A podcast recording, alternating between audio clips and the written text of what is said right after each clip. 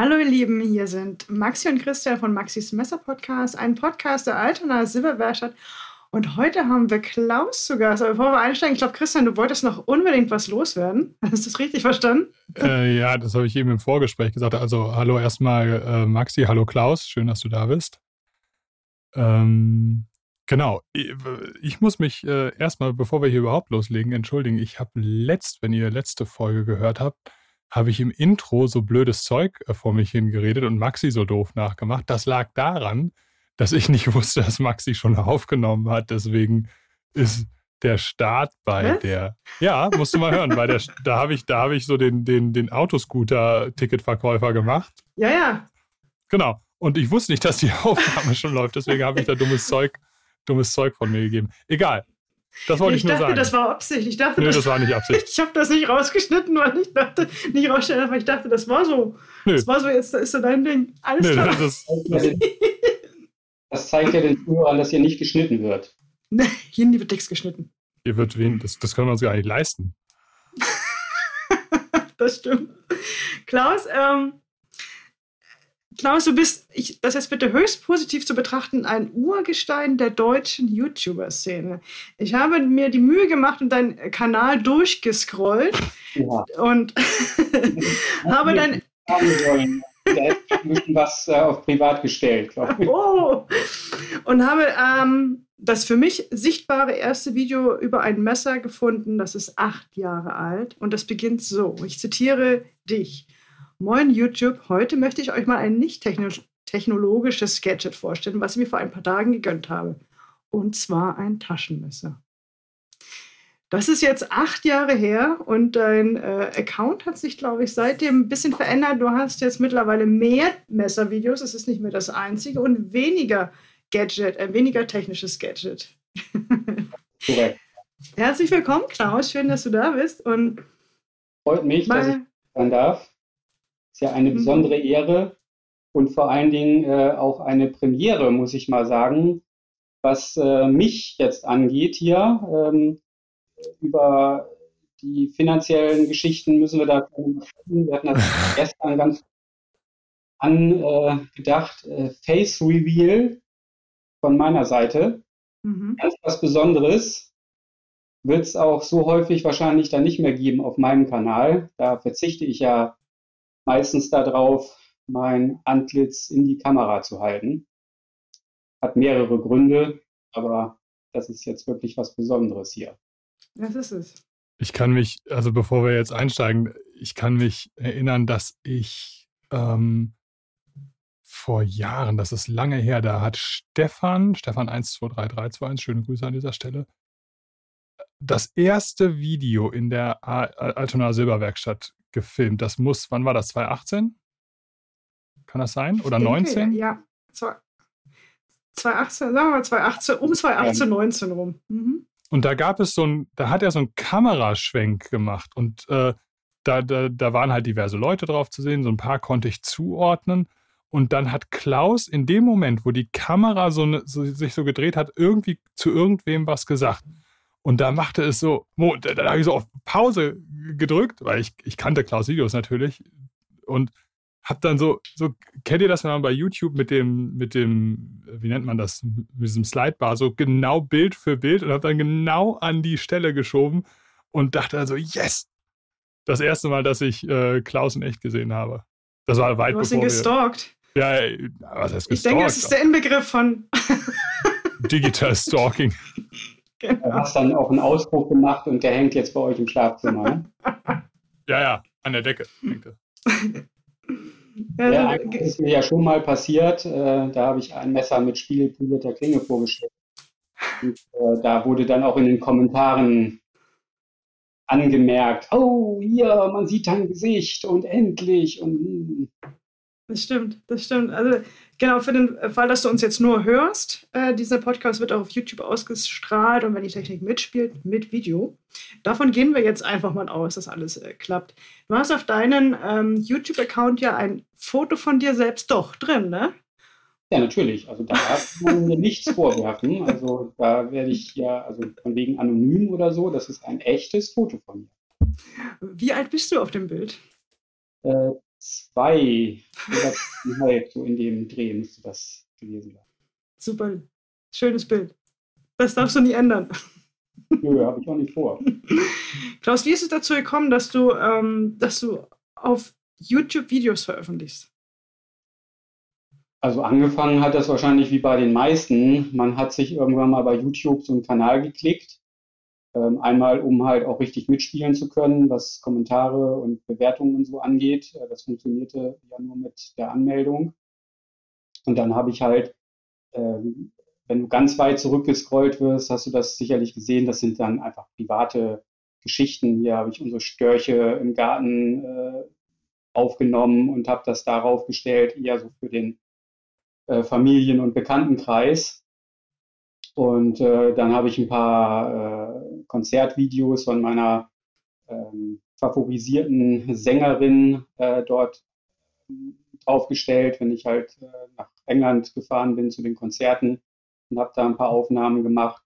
Und so fing das dann so langsam an. Und dann habe ich ja gedacht, ich starte hier voll durch als Technik-YouTuber und mache Karriere äh, und lass mich dann irgendwie von, von Apple und Google und sonst wem einladen, äh, zu irgendwelchen Events in der Weltgeschichte umherzufliegen. Ähm, ich war ja schon sehr früh eigentlich so ein, so ein Apple-Benutzer und habe mir dann aber irgendwann mal gedacht, ist vielleicht auch mal ganz gut, wenn du die andere Seite kennst, so die dunkle Seite der Macht und habe mir dann ein Android-Handy äh, zugelegt und habe einfach mal so ich glaube, noch nicht mal eine Handvoll von Videos äh, gedreht, so von wegen Blick über den Tellerrand.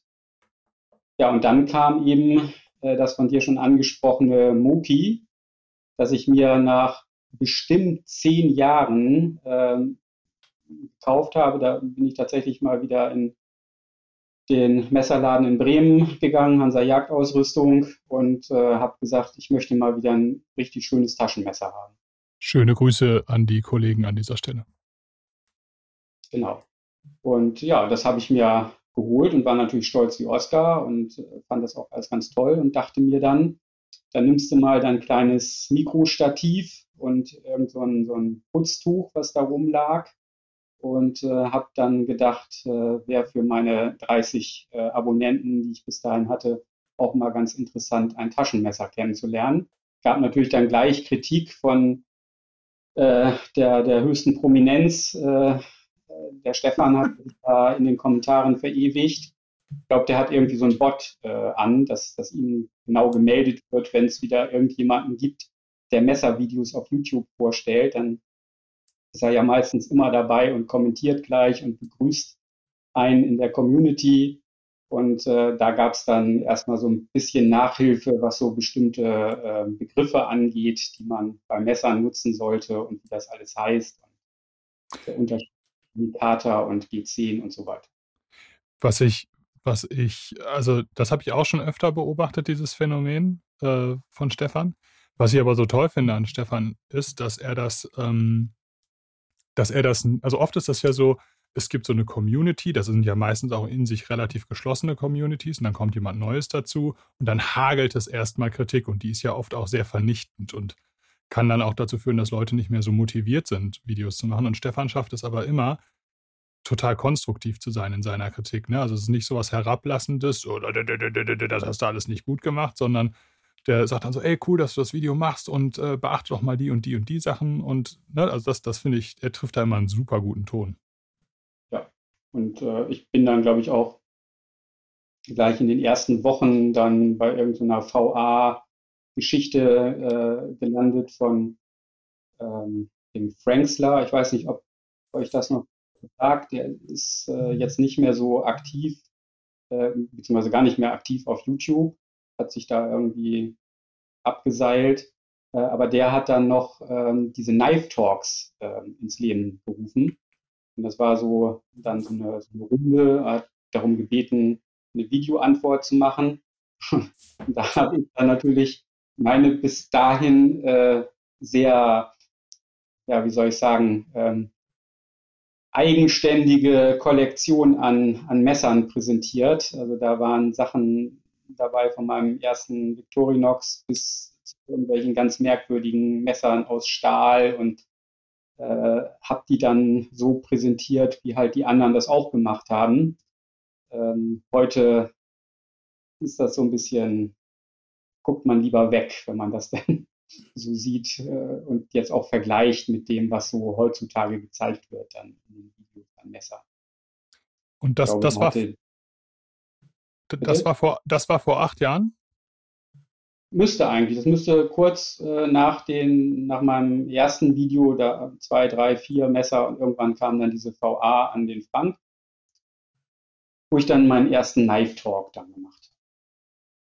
Einmal kurz, ähm, VA heißt Videoantwort, richtig? Genau. Das heißt, auf YouTube geht statt einer jetzt hier, macht mal mit und dann gibt es eine Videoantwort für und dann geht so der, der, äh, der Ball ins Rollen, dann gerät der Ball ins Rollen. Ja, genau, das, das ist eigentlich auch eine ganz, ganz gute Sache, auch gerade für neue, junge Kanäle, ähm, auch so eine Bekanntheit zu bekommen und auch Abonnenten zu gewinnen, wenn dann, was weiß ich jetzt, ein Stefan äh, aufruft zu einer VA und ähm, man nimmt daran teil und er kommentiert dann natürlich auch und ähm, macht dann so ein sogenanntes Shoutout, dass er äh, darauf aufmerksam macht, dass es hier jetzt einen neuen Kanal gibt und dass man da doch mal gerne reingucken sollte. Ähm, das bringt schon viel und äh, muss sagen, das hat so ein bisschen nachgelassen. Also in meiner Anfangszeit war das gang und gäbe. Da gab es fast wöchentlich irgendwelche Aufrufe, ähm, Videoantworten zu geben. Mhm. Und da ich da ja noch so richtig Feuer und Flamme war und mich mit meinem iPhone, was war es damals, vier oder fünf, dann da vor die Kamera gesetzt habe, ähm, habe ich da natürlich auch gerne immer mitgemacht. Ist auch ein guter Ansatz, wenn man ansonsten keine besonderen Inhalte zeigen kann. Ne? Dann man fragt sich ja manchmal, oh, was mache ich jetzt als nächstes Video? Was ist da ein Thema? Und ich habe mhm. gar keine neuen Messer. Äh, kann man ja nicht jede Woche neue Messer kaufen. Habe ich auch ganz schnell gemerkt, dass das doch äh, ins Geld gehen kann. Und da ist es natürlich schön, wenn dann einer aufruft, zeigt mir eure drei besten Victorinox oder äh, eure Lieblingsfeststehenden Messer oder Messer mit Holzgriff oder irgendwie sowas. Kann man sich ja einiges ausdenken. Und dann hat man gleich ein Thema für die nächste Woche. Bevor wir weiter jetzt in diesen ganzen, also über diesen ganzen YouTube und hm, Kosmos sprechen, ähm, ich würde gerne da nochmal einen, einen Schritt zurückgehen. Ähm, und ähm, kannst du uns so ein bisschen erzählen, wo du herkommst und inwiefern dieses ganze Thema Taschenmesser also vielleicht in deiner oder möglicherweise ja in deiner Kindheit und Jugend schon eine Rolle gespielt haben? Also wo ich herkomme, damit meinst du jetzt nicht, äh, wo ich geboren bin und wo ich lebe, sondern wie ich zum Messer gekommen bin. Genau. Ähm, ich gehöre noch zu der Generation, wo es gar nicht ungewöhnlich war, dass Vater, Opa, Onkel und selbst Oma und, und Mutter Taschenmesser dabei hatten. Das war einfach so. Und ähm, ich kann mich erinnern, als kleiner Junge, da ist mein Vater mit mir irgendwie raus äh, in, in, die Wiesen und Wälder und hat äh, mir einen Flitzebogen gebaut. Ne? Dann sind wir hingegangen, haben bei irgendwelchen Haselnusssträuchern geguckt, welcher Ast sich da jetzt besonders eignet und hatte dann halt äh, sein Taschenmesser dabei äh, mit einer Säge, also altes Victorinox war das, dann hat mir dann diesen Ast äh, da abgesägt und hat mir dann eben geholfen, diesen, diesen Flitzebogen zu bauen und dann eben auch die Pfeile dazu, dann haben wir halt dünnere Sachen genommen. Das waren so meine ersten Erinnerungen oder auch ähm, auf dem Jahrmarkt ähm, war das gang und gäbe. Da gab es dann immer irgendwo auf den, auf den Wegen äh, einen Stand, wo man alles Mögliche an Tinnef kaufen konnte. Und da gab es früher so Indianer- und Cowboy-Messer. Ich weiß nicht, ob euch das was sagt. Das waren so ganz einfache Blechteile, wo aber auf dem Griff entweder ein Indianer abgebildet war oder ein Cowboy. Und da weiß ich auch, da mag ich vielleicht sechs oder sieben gewesen sein. Da sind wir mit der Familie, auch Onkel und Tanten waren dabei, über den Jahrmarkt gegangen und vor dem Ding stehen geblieben und ich habe drauf gezeigt und gesagt, ja, möchte ich haben. Und da haben die Eltern nicht die Hände über den Kopf geschlagen und gesagt, oh Gott, oh Gott, oh Gott, oh Gott, Kind mit Waffe und hast du nicht gesehen, sondern äh, da hatten wir, weiß ich nicht, also, ein Taschenmesser, meiner kleineren Schwester sogar ein Taschenmesser gekauft mit dem, mit der Abbildung, die ich gerne haben wollte. Und da haben wir dann halt als kleine Steppes mitgespielt. Das war natürlich nach äh, dreimal irgendwie Schnitzen war es komplett stumpf und fing auch recht schnell an zu rosten. Ähm, aber das war halt kein Thema. Ich kann mich auch daran erinnern, da muss ich auch so etwa in dem Alter fünf, sechs, sieben gewesen sein.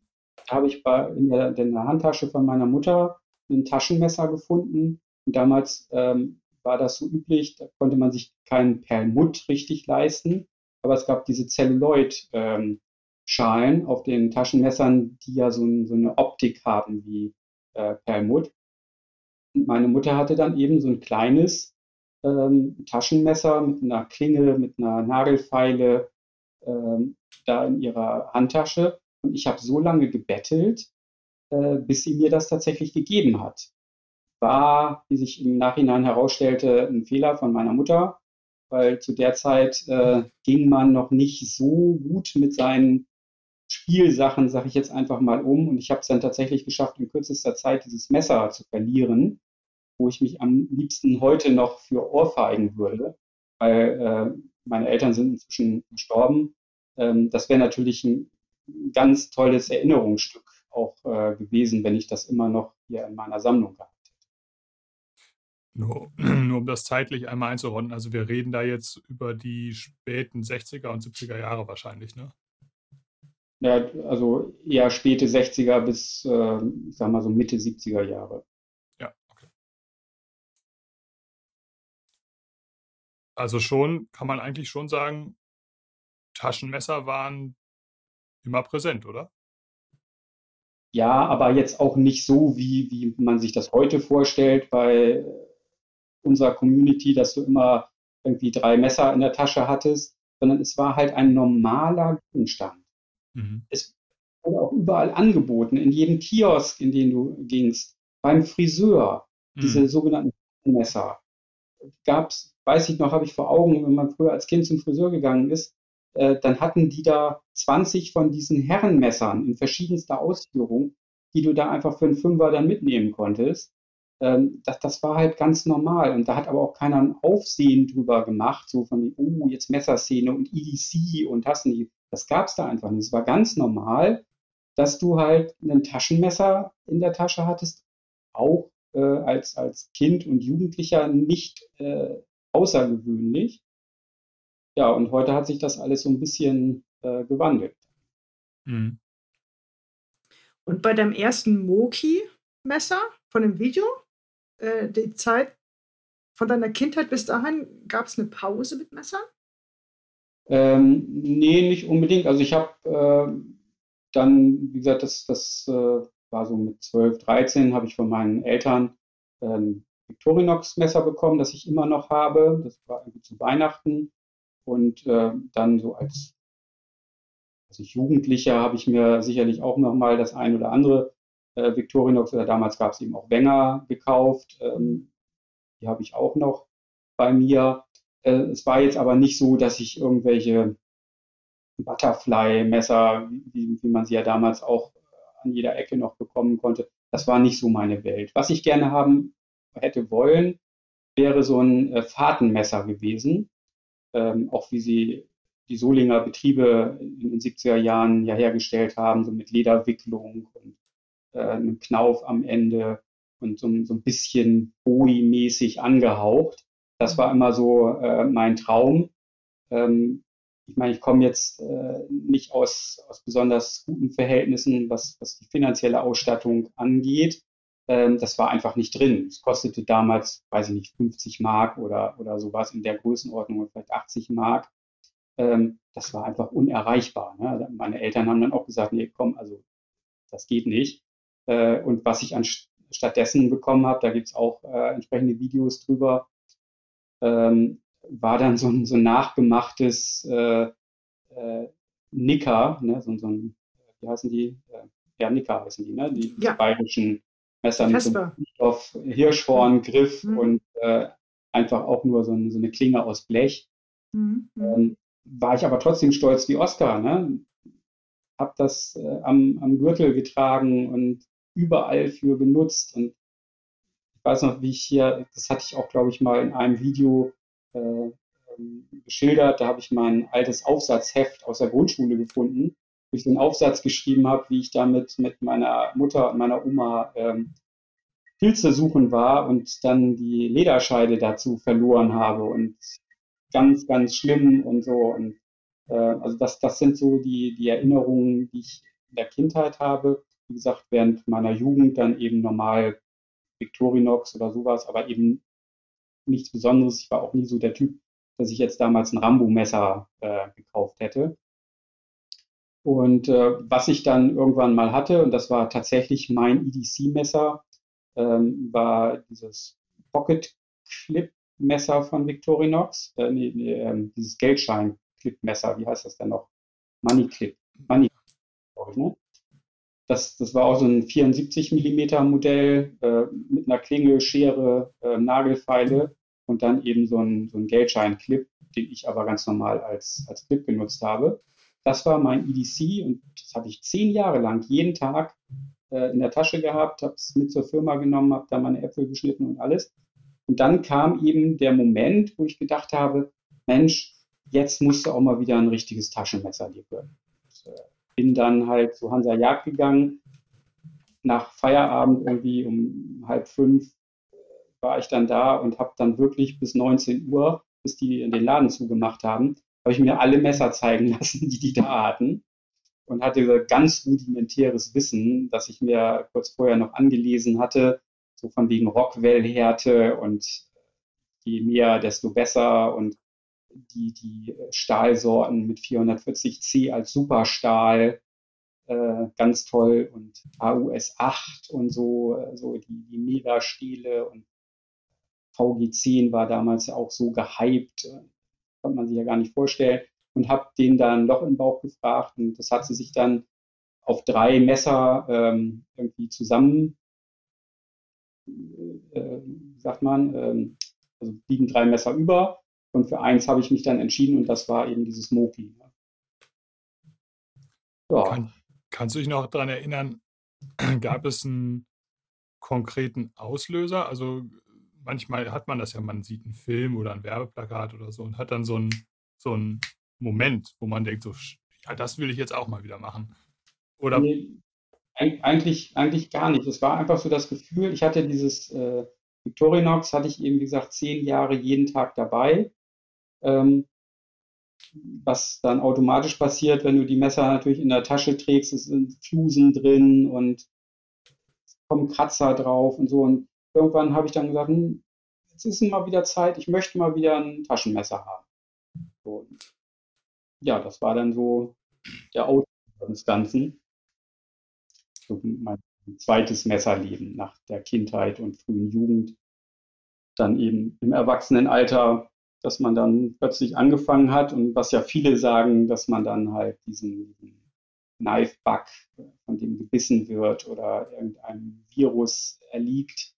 Ähm, das ist dann ja tatsächlich so. Ne? Ich weiß noch, wie ich mir das Moki mitgenommen hatte und äh, habe dann gefragt, weil ich damals, wie gesagt, auf diese Messer mit Stahlgriffen ich unheimlich gestanden. Und äh, damals hatte Spyderco äh, auch noch viele Messer im Programm, die so einen, so einen Stahlgriff hatten. Und ähm, ich wollte dann unbedingt einen Dragonfly mit äh, Stahlgriff haben, hatten sie aber nicht da. Und da habe ich schon so gesagt, hm, ja, ähm, wäre vielleicht mal was für das nächste Mal. Und was dann mit dem Moki ja passiert ist, ich habe das dann mit nach Hause genommen, wie gesagt, äh, über alle vier Backen gestrahlt und war da ganz toll und habe dann angefangen, nach dem Messer zu suchen im Internet. Und habe dann ganz schnell festgestellt, dass es einen Unterschied zwischen Listen- und Straßenpreis gibt. Äh, Listenpreis waren für das Messer irgendwie, weiß ich gar nicht mehr, 249 oder sowas. Irgendwie richtig, also für meine Verhältnisse damals auch extrem teuer. Ähm, habe dann natürlich, wie sich das für einen guten Kaufmann äh, gehört, natürlich auch verhandelt da im Laden, habe von denen sogar noch einen leichten Nachlass bekommen, habe gedacht, super, jetzt hast du es denen gezeigt, ne, und so, und kam nach Hause und stellte dann aber fest, dass das äh, online äh, locker 50 Euro günstiger zu bekommen war. Und dann bin ich dann am nächsten Tag nach Feierabend gleich wieder hin und habe gesagt, also wir müssen hier nochmal reden und habe denen so einzelne Preise gezeigt. Und jetzt nicht nur äh, hier Amazon oder sonst was, sondern eben auch, so wie du das ja auch machst, du hast ja ein Ladengeschäft, aber hast eben auch Online-Geschäft. Äh, und das war jetzt eben nichts Außergewöhnliches, das Messer eben auch für 180 Euro zu bekommen. Und dann haben die äh, mir nicht das Geld ausgezahlt, die Differenz, sondern haben mir gesagt, da kriegen sie einen Gutschein. Macht man ja auch gerne, ne? so von wegen nicht das Geld rausgeben, sondern den Kunden binden durch so einen Gutschein, dass er das nächste Mal wiederkommt. Ja, und von dem Gutschein habe ich dann teilweise meinen Dragonfly äh. Da habe ich nämlich gleich gesagt, naja, okay, wenn das so ist, dann bestelle ich jetzt das Dragonfly. Das kostete, weiß ich gar nicht, 90 Euro oder was es damals kostete. Und 50 Euro meines Gutscheins habe ich dann natürlich gleich damit investiert und hatte dann gleich mein zweites Messer innerhalb kürzester Zeit. Und ich muss euch das nicht sagen, es geht dann wie, wie so ein, so ein Schneeballsystem ganz schnell, dass da eins zum anderen kommt. Und bevor man sich versieht, hat man dann irgendwie. Du hast es ja gerade schon so angedeutet, du bist von Beruf Kaufmann, oder? Könnte man sagen. Ja, also ich habe eine kaufmännische Ausbildung gemacht, ähm, arbeite im, im Key-Account eines großen Lebensmittelherstellers aus Bremen. Ja. Zeigt mal wieder, wie divers äh, diese Szene ist. Ne? Also ich, Maxi und ich äh, kennen natürlich jetzt zig Leute und es gibt so viele berufliche Hintergründe vom Handwerker, also Maxi ist Handwerkermeisterin, ne? ich äh, komme ja so aus dem sozialarbeiterischen Bereich, du aus dem kaufmännischen Bereich. Da sind wir drei jetzt ja schon drei komplett unterschiedliche Pole, ne? Ja, kann man mal wieder sehen, dass man da vor diesem Virus nicht äh, geschützt ist, egal ja. woher man kommt. Hm. Klaus, du hattest auf deinem YouTube-Kanal ja vorher ähm, angefangen, deine äh, Karriere zu starten als äh, Technik-YouTuber. Hast dann das, das erste Moki-Video veröffentlicht und ich weiß, dass das Video mehr als 22.000 Zugriffe hat mittlerweile. Ging das eigentlich gleich am Anfang so ab mit dem Video ah, oder? Also das muss ich jetzt in den letzten acht Jahren entsprechend aufgebaut haben. Ich wundere mich manchmal auch, das wusste ich nicht, dass das auch schon so relativ viel. Ja, es ist ja eigentlich ein Witz, wenn man sich da jetzt äh, irgendwelche Streamer anguckt, äh, die da innerhalb von zwei Minuten die 20.000 Aufrufe haben auf ihre Videos. Da bin ich ja dann als Mikro-YouTuber äh, schon ganz stolz, wenn tatsächlich mal so ein, so ein Video über 10.000 Aufrufe hat.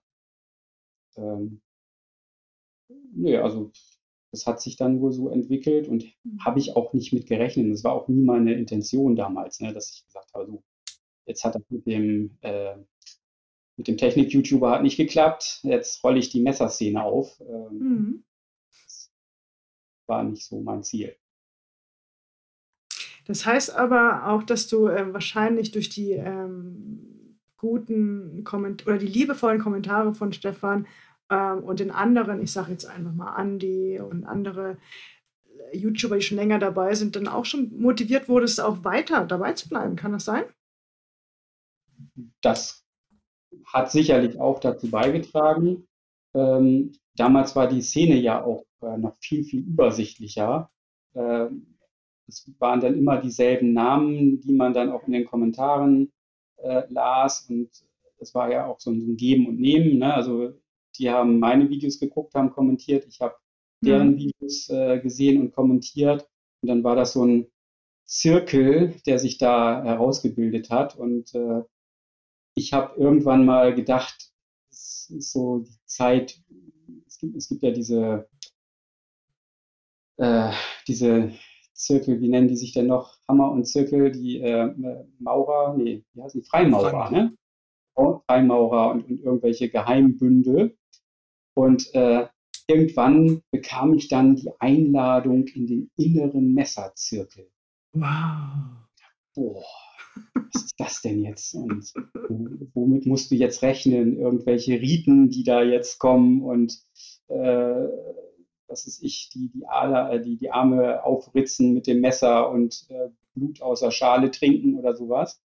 Ähm, und da bin ich damals auch äh, so ein bisschen ähm, auf diese Facebook-Gruppen gestoßen. Bei Facebook, muss ich ganz ehrlich sagen, ist jetzt nicht so mein präferiertes soziales Netzwerk. Ich nutze es zwar ähm, manchmal, äh, aber das, was mich halt bei Facebook hält, sind halt die Gruppen. Ja, das ist wirklich das, worin ich lebe und weswegen ich äh, in Facebook bin. Aber da gab es eben äh, eine Gruppe, die sich äh, der innere Messerzirkel nannte, wo damals so das Who is Who der Messer-YouTuber drin waren. Und äh, da war ich dann natürlich stolz wie Oscar, dass man da dann plötzlich eine Einladung bekam. Äh, ich muss sagen, das hat äh, auch sehr viel Spaß gemacht. Inzwischen ist die leider sehr eingeschlafen, diese Gruppe, und äh, sind auch nur noch relativ wenige Leute drin.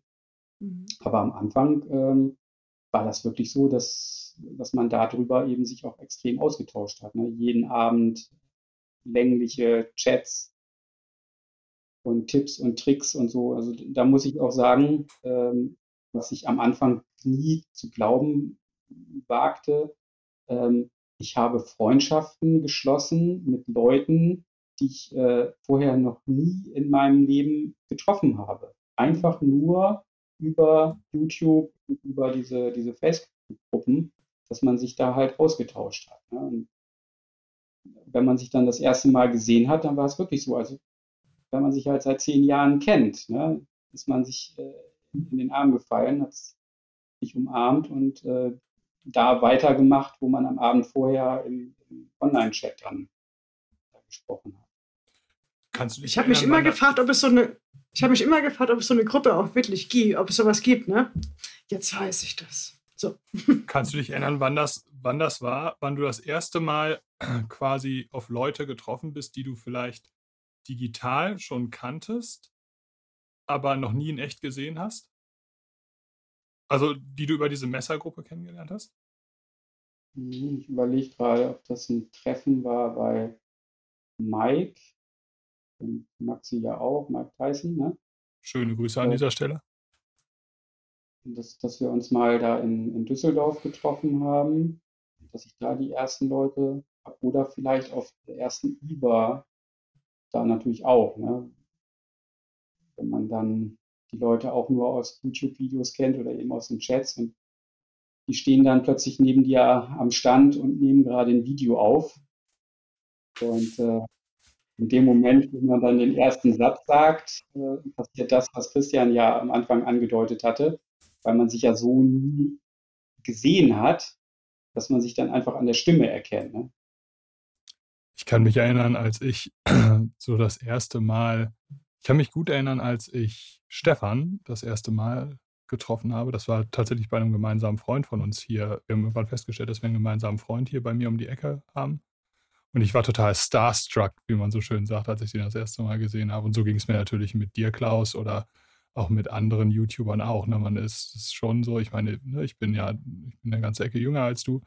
Und ich, ich bin ja im Gegensatz zu anderen so, ja, ich würde sagen, schon so mit diesen Videos auf, in, also in, die, in, die, in, in dieser Szene aufgewachsen. Ne? Also ähm, es gab ja vor, vor euch gar nicht so viel deutschsprachigen Messer-Content. Ne? Da war dann vielleicht, klar, Stefan war, glaube ich, ein Tick vor dir.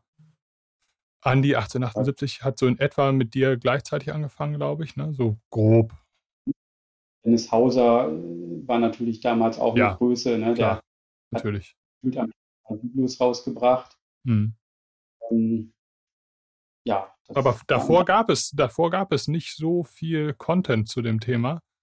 Und ähm, also ich, ich, ich bin in dieser Szene praktisch mit dieser Generation oder mit eurer, deiner Generation YouTuber groß geworden. Ne? Also viele Kaufentscheidungen habe ich aufgrund deiner Videos oder unter anderem deiner Videos getätigt.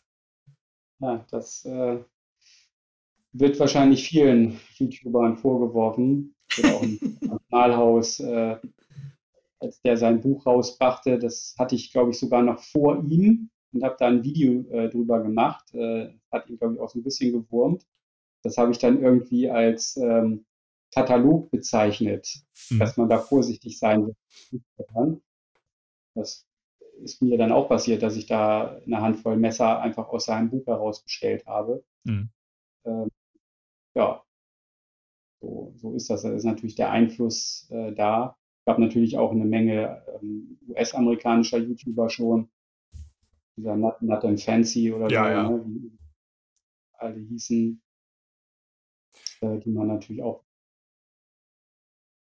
was mich, was mich interessieren würde, ist, du hast dann ja auch angefangen, also als das dann alles so ein bisschen Fahrt aufnahm, ähm, dich an so Charity-Projekten zu beteiligen, ne? Oder selber, ich glaube auch selber, ja, dabei mitzumachen, dass über irgendwelche Spendenaktionen Geld für wohltätige Zwecke gesammelt wird. Da würde mich mal interessieren, was war da so dein, dein, deine Motivation, das zu machen? Das hängt natürlich auch viel mit Stefan wiederum zusammen. Der ist ja da bis heute derjenige, der das immer macht. Mindestens ein oder zweimal im Jahr große Spendenaktionen. Und äh, da kam dann eben auch meistens dazu, dass Stefan sowas initiiert hat und dann eben diese, diese engere Gruppe an, an YouTubern da eben auch mitgemacht hat. Ähm, dass, dass man dann eben auch die entsprechenden Messer vorgestellt hat äh, zur Ersteigerung oder so. Ne? Da muss ich ganz ehrlich sagen, ich selber ähm, habe da jetzt nicht so den Antrieb. Ich habe es zwar auch schon mal selber gemacht, dass ich, ich glaube, zu irgendeinem Jubiläum, was ich dann hatte, irgendwie so und so viele Abonnenten oder Zugriffszahlen, dass ich dann auch selber mal gesagt habe, äh, ich starte irgendwie eine, eine Sammlung. Das ist ja hier in Deutschland auch immer so ein bisschen schwierig, so eine Geschichten zu machen. Ähm, weil du darfst ja keine Glücksspiele oder sowas machen. Ne? Wenn du jetzt sagst, hier ähm, werft hier einen Euro ein und ich verlose äh, dann unter allen, die gespendet haben, Messer, geht halt hier nicht. Ne? Wenn du dann irgendjemanden hast, äh, dem das sauer aufstößt, der verpetzt dich dann und dann war es das mit deinem Kanal gegebenenfalls. Oder du kriegst sogar äh, Besuch von irgendwelchen Leuten, die du nicht unbedingt bei dir zu Hause haben möchtest dann nochmal nachfragen, wie das denn so ist mit äh, unerlaubtem Glücksspiel und so. Ähm, von daher bin ich da eigentlich ganz froh, wenn ich mich immer irgendwo anhängen kann. Und ähm, mir ist es zum Beispiel wichtig, ich spende auch privat an äh, ein Kinderhospiz. Ich weiß auch, dass ich damals bei einer Aktion, die Stefan äh, da gestartet hatte, äh, eben auch dieses Hospiz ähm, mit als Empfänger ähm, angebracht hatte. Und ich habe damals auch äh, selbst dann das Geld übergeben, bin da hingefahren, habe mir die Einrichtung zeigen lassen.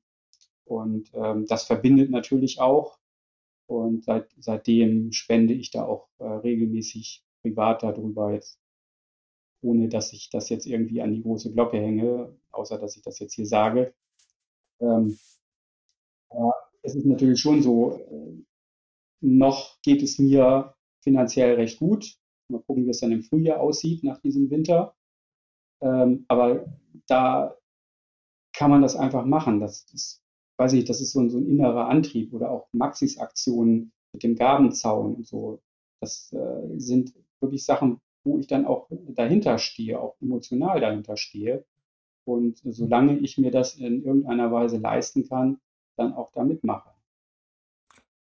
Ist das eine ist das eine vielleicht eine individuelle Frage von, was man so in der Erziehung mitkriegt? Oder ist es vielleicht auch eine Generationenfrage, dass es vielleicht in deiner Generation selbstverständlicher war, sowas zu machen, als jetzt zum Beispiel in meiner, sofern man sich das leisten kann? Also ich weiß gar nicht, ob das in meiner äh, Generation jetzt mehr gemacht wurde äh, als, als heutzutage. Das kann man, glaube ich, so gar nicht sagen. Es gibt sicherlich auch heute junge die da genauso hinterstehen äh, und, und äh, mhm. gerne spenden. Sei es nun für, was weiß ich, wenn man da kirchlich oder sowas engagiert ist, dass mhm. man da irgendwas macht oder einfach auch so, ähm, dass man sich irgendwas raussucht. Bei mir war es eben tatsächlich der, der persönliche Besuch äh, in diesem Kinderhospiz, der halt diese Bindung auch geschaffen hat, weil man mhm. sich dann die Einrichtung mal angeguckt hat. Man hat mit den äh, Mitarbeiterinnen dort gesprochen. Die haben sich auch echt viel Zeit genommen. Geplant war einfach äh, hinfahren, ein Foto mit so einem riesigen Scheck äh, zu machen. und äh, dann nach zehn Minuten äh, sich zu bedanken und wieder nach Hause zu fahren. Aber ich war da, glaube ich, den ganzen Nachmittag. Okay. Und äh, da wird es auch viele äh, geben, die halt andere Einrichtungen finden. Ich habe vor zwei, drei Jahren, weiß ich auch nicht, wie das genau gekommen ist, habe ich mich halt mit der Gesellschaft zur Rettung Schiffsbrüchiger beschäftigt. Bin da irgendwo mal hängen geblieben und ähm, habe da jetzt auch irgendwie so eine Bindung für mich aufgebaut, obwohl ich jetzt keiner bin, der irgendwie zur See gefahren ist oder, oder einen Bootsführerschein hat oder sonst wie äh, da Verbindung hat. Es hat sich halt einfach so ergeben und ich finde gut, was dieser Verein macht. Und äh, es ist wichtig, äh, dass es den auch gibt, weil der sich halt durch Spenden finanziert. Und wenn ah, okay. dann gibt es Boote nicht mehr, die jeden Tag Leute ähm, retten, tatsächlich äh, aus, aus lebensbedrohlichen Situationen. Und wenn man sich da vorstellt, dass es die einfach mit einem Fingerschnitt nicht mehr gibt, weiß ich nicht, ob das äh, die Welt so besser macht. Mhm. Also ich muss auch sagen, dass wir ähm, extrem viele Kunden haben, die uns fragen, die, und die da auch immer dabei sind, wenn wir irgendwas in diese Richtung machen. Ne? Das ist halt, ich glaube, es ist auch äh, ein Zeichen von unserer Community, ähm, dass es da echt sehr, sehr, sehr viel Herz gibt. Ich, ich weiß nicht, also ich bin jetzt, ähm, ich bin jetzt ja seit äh, nicht, noch nicht so langer Zeit ähm, im Online-Geschäft oder dass wir, dieses, dass, wir dieses, dass wir uns im Messer orientieren, aber ich bin ja seit mehr als na, denn mein Vater hat die Firma vor 24 Jahren gegründet und dann hatten wir halt Kunden im Bereich von Antiquitätenaufarbeitung, aber auch Messerschleifen. Aber ich habe das vorher noch nie so erlebt wie jetzt in dieser Community, dass wir alle ah, so eng miteinander auch sind und dass wir auch alle, sobald es irgendwo ähm, etwas gibt, wo man was Gutes tun kann, dass dann viele sagen, ja, bin ich bereit. Das ist auch das, was mich, ähm, was uns auch so motiviert, immer, immer, immer dabei zu bleiben. Das ist auch so, warum uns das so viel Spaß macht. Ich, und hoffe, das ist natürlich. Dass, äh, da möglichst viele Leute auch weiterhin finanziell zu in der Lage sind, sowas mitzumachen. Mhm. Ähm, weil irgendwann kommt dann sicherlich auch der Moment, wo man sagt, äh, das Hemd ist einem näher als die Hose. Äh, deshalb finde ich das auch immer ganz wichtig und Maxi, du machst das ja auch, ähm, dass du auch darauf hinweist. Äh, Stefan macht das auch. Macht bitte nur irgendwelche Spenden oder kauft jetzt diese Messer oder steigert damit, wenn ihr es euch tatsächlich leisten könnt. Es bringt ja niemanden äh, etwas, wenn da jetzt einer sagt, ja, ist eine Situation oder eine, eine, Aktion, die möchte ich auf alle Fälle unterstützen. Mhm. Und er steigert dann Messer für 300 Euro und äh, kann dann gegebenenfalls sein, seine Miete nicht mehr zahlen oder eine Familie ernähren. Muss man natürlich auch immer relativieren. Das ist dann so eine vielleicht falsch verstandene soziale Verantwortung, die man an der Stelle dann übernimmt. Ne? Also, aber ich würde das unterschreiben. Also ich bin auch seit jetzt seit zehn Jahren so in dieser Szene und ähm, es ist doch immer wieder erstaunlich, wie, also was da teilweise rumkommt und was ich vor allem gut finde, wie gut es den Leuten gelingt, dass das, also das ist ja auch was, worüber Maxi, wir immer wieder reden und nachdenken, wenn man sowas macht, dass es nicht so einen ekligen Beiklang, äh, jetzt in unserem Fall, von Werbung äh, dass wir es als Wer zu Werbezwecken missbrauchen, weil das ist schlichtweg nicht der Fall. Ne? Also ich kann mich an eine Geschichte erinnern, da Maxi und ich, das war, glaube ich, letztes Jahr, wirklich lange drüber nachgedacht, wie, wie organisiert man sowas jetzt, ohne dass es äh, dann irgendwie so rüberkommt, dass wir das als Werbung für unsere Zwecke benutzen wollen, weil das liegt uns natürlich völlig Fairness. Haben wir dann auch an der Stelle ja gar nicht nötig. Aber ähm, ich, ich finde es gut, dass es irgendwie ähm, auch wenn Stefan solche, der macht ja wirklich große Spendenaktionen, ähm, dass es ihm immer wieder gelingt, dass es nicht so rüberkommt, dass er es als Werbeaktion für seinen YouTube-Kanal nutzt. Weil das, wir kennen uns alle untereinander und wissen auch voneinander, dass äh, das ist für uns ein absurder Gedanke, aber wenn man da so von ganz außen drauf guckt, könnte man das äh, jemandem natürlich unterstellen. Ja. ja. Ich würde gerne dich mit einer, ähm, einer These konfrontieren, Klaus. Und du kannst ja mal sagen, ob du damit was anfangen kannst. Ähm, meine Wahrnehmung war immer, da, also dein, auf deinem YouTube-Kanal geht es ja nicht zu 100 Prozent um Messer. Es geht ja auch äh, seit einiger Zeit immer wieder auch um Uhren. Und wenn man dich jetzt privat kennt und sich mit dir unterhält, dann stellt man ja fest, dass du, dass das jetzt ja auch nicht die einzigen Themen sind, wozu du ein paar Takte sagen kannst. Ähm, und meine Behauptung wäre, Klaus ist ein Mensch mit einem ausgeprägten Empfinden für Ästhetik und ästhetische Gegenstände.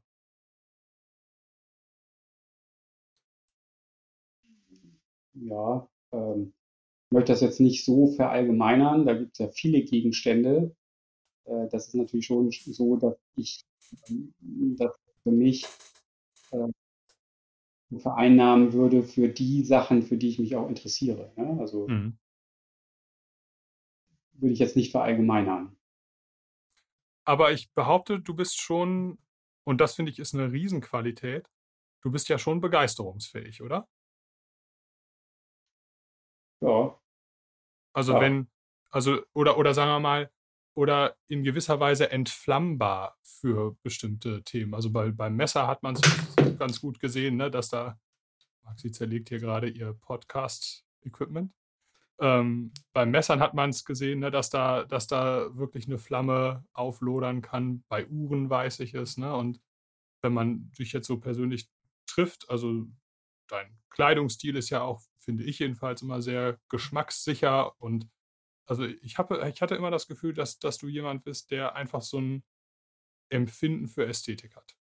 Was vielleicht ausgeprägter ist als bei dem einen oder anderen. Ja, das ist ja so ein bisschen auch mein Spleen. Äh, wissen ja sicherlich äh, die älteren Zuschauer meines Videokanals auch, meines YouTube-Kanals, dass äh, ich versuche, äh, die Gegenstände, die ich in der EDC-Rotation habe, wie man so schön sagt, aufeinander abzustimmen. Ähm, dass, dass ich da ungerne irgendetwas mit mir herumtrage, was nicht zueinander passt. Da mache ich mir wirklich äh, Gedanken und da habe ich dann auch Spaß dran, das ja. zu machen. Äh, und wer weiß, äh, was mich jetzt äh, in Zukunft noch entflammen wird, wie das halt mit so Flammen ist, äh, beginnen die kleinen, werden dann größer, lodern irgendwann und manchmal gehen sie dann auch aus. Und bei den Messern, ich weiß nicht, wie das bei euch war, also seid ja nun äh, auch ähm, da geschäftlich dran gebunden, aber bei mir hat dieses Moki und die dann nachfolgenden Messern eben tatsächlich so ein Virus ausgelöst. Ne? Da war ich wirklich, glaube ich, habe ja anfangs auch drei Videos pro Woche rausgebracht. Ja. Und habe mir wirklich Gedanken gemacht und das hatte ich am Anfang ja auch schon mal angesprochen, war dann auch der Moment, wo man irgendwann sagte, Klaus, du kannst dir jetzt nicht äh, vier, fünf, acht Messer im Monat kaufen, nur um YouTube-Videos zu machen. Das äh, funktioniert irgendwie nicht. Und ähm, bis auf so ein paar chinesische äh, Firmen wo ich mich nicht weiter mit befassen möchte, die sicherlich mich äh, monatlich irgendwie mal anschreiben und sagen, ob ich dann nicht irgendwelche tollen Messer von denen vorstellen möchte und irgendwelche Rabattcodes bei mir in die Videobeschreibung klebe, ähm, hatte ich jetzt noch nicht äh, irgendwie die Möglichkeit zu sagen, ähm, ich stelle einfach mal Messer vor, die mir zwar nicht gehören, aber wo ich hinterstehe, ähm, so wie das ja auch einige YouTuber machen. Meistens ist es so, dass ich tatsächlich mir äh, meine Messer selber kaufe oder eben äh, das Glück habe, wie auch ja von, von Maxi dann ausgewählt zu werden, ähm, in so einem Pass-Around teilzunehmen. Ja, das, das sind dann so die, die Ausnahmen. Und äh, generell, was Messer angeht, bin ich da tatsächlich deutlich ruhiger geworden. Ich mache jetzt, wenn es gut läuft, ein Video in der Woche. Hatte jetzt auch äh, äh, eine Zeit lang mal ausgesetzt für drei, vier Wochen, weil ich halt Kopf nicht dafür hatte, mich äh, dann am Wochenende immer hinzusetzen. Bin auch keiner, der jetzt irgendwie so eine, so eine Videoliste vorab schreibt und schon genau weiß, äh, was werde ich irgendwie Mitte Oktober ähm, an, an Videos herausbringen. Sondern bei mir ist es tatsächlich eher spontan. Entweder habe ich was Neues, was ich dann gerne vorstelle. Oder ich äh, überlege mir, wenn es gut läuft, ähm, am Freitag oder Samstag, was ich am Sonntag ähm, vorstellen möchte. Und manchmal ist es dann tatsächlich auch erst Sonntagmorgens beim Frühstück, wo ich dann überlege, was kannst du denn heute Mittag äh, dann, dann als Video bringen? Was könnte denn da passen? Ne? Mhm. Sag mal, Klaus, du hast ja ein gewisses Beuteschema bei Messern, wage ich zu behaupten. Ja, hat, sich das, hat sich das eigentlich entwickelt oder war es von Anfang an da? Ich erinnere mich, als ich deine äh, Videoliste durchbrowst habe, da war es von einem Praetorian Medford gesehen. So, ich so, uh. Ja, und nicht nur das, nicht nur ein Praetorian äh, von Medford. Klaus hat auch mal ein, und da kommen wir nämlich, äh, das, das ist die Kaufentscheidung, ein Polforce Bravissimo vorgestellt. Mhm. Wenn nicht sogar ein kleines, es gab ja diese Bravo-Serie, ist schon alles lange her. Und das war dann einer der Punkte, wo ich mir mein erstes äh, Polforce gekauft habe, nachdem diverse andere YouTuber und Klaus ein Polforce-Video. Undenkbar heute, dass Klaus mit einem Polforce-Video äh, äh, um die Ecke kommt, aber ja, ich glaube, wir müssen einmal kurz, kurz, kurz erläutern, ähm, was das sind. Also relativ, für, für, wenn du die Messer nicht kennst, das sind relativ große Messer. Relativ, also na, was heißt relativ, die sind eigentlich schon sehr groß. Und Klaus mag eher kleinere Messer, jetzt mal ganz kurz gesprochen. Jetzt, ja, und sie sind auch sehr nicht nur groß, sondern auch martialisch. Ne? Also das sind jetzt sowohl Medford als auch Polforce, das sind jetzt äh, die sind groß, die sind schwer, die sind total taktisch, militärisch äh, äh, in ihrem, in ihrer, ähm, ihrer Ästhetik. Also ähm, das hat jetzt so, also das ist das Gegenteil von Gentleman-Taschenmesser. Also das Medford habe ich, glaube ich, eher als Tortenheber vorgestellt. Mhm. Ja, auch sehr gut zu geeignet. Und äh, bei dem Polforce war es so, da hat mich auch wirklich nur diese Bravissimo-Serie interessiert, aufgrund der äh, tollen Wurzelholzbeschalungen, die das hatten. Also da könnte man ja mit äh, einem zugedrückten Auge sogar noch sagen, das hat vielleicht auch irgendwas von Gentleman-Messer, weil man mit diesem Polforce garantiert nicht irgendwo äh, im Schlamm rumgerobbt äh, hat, äh, um es danach wieder abzuspülen, sondern das war dann schon eins, was dann eben ein bisschen größer zwar war, auch von der Klinge, aber eben auch, äh, um jetzt wieder auf die Ästhetik zu kommen, äh, dann auch schön aussah. So, und da muss ich aber auch sagen, das waren jetzt keine Messer, die ich mir selbst gekauft habe, sondern das waren dann entweder Leihgaben von Zuschauern. Das kommt auch vor, dass mich dann irgendwelche Zuschauer ansprechen, ob sie mir nicht ein äh, Messer zuschicken können, ähm, das ich dann auf ihrem Kanal vorstelle. Mit dem, mit dem Bravo habe ich das jetzt nicht mehr so richtig im Kopf, wie das jetzt zustande kam, aber bei dem Medford weiß ich ganz genau, das war einfach eine Leihgabe eines Zuschauers. Und da muss ich auch ganz ehrlich sagen, auch wenn ich eher auf kleine Gentleman-Taschenmesser stehe und bei mir fast die Devise geht, es gibt kein Messer, das, das zu klein ist. Also lieber etwas kleiner als, als äh, größer bei mir. Aber so ein Medford hat mich natürlich auch schon mal äh, interessiert, einfach Interesse halber. Ne? Diese, diese 500 Gramm äh, in der Hand zu haben mit dieser extrem hohen Klinge, äh, die sich eben, wie gesagt, hervorragend als Tortenheber eignet.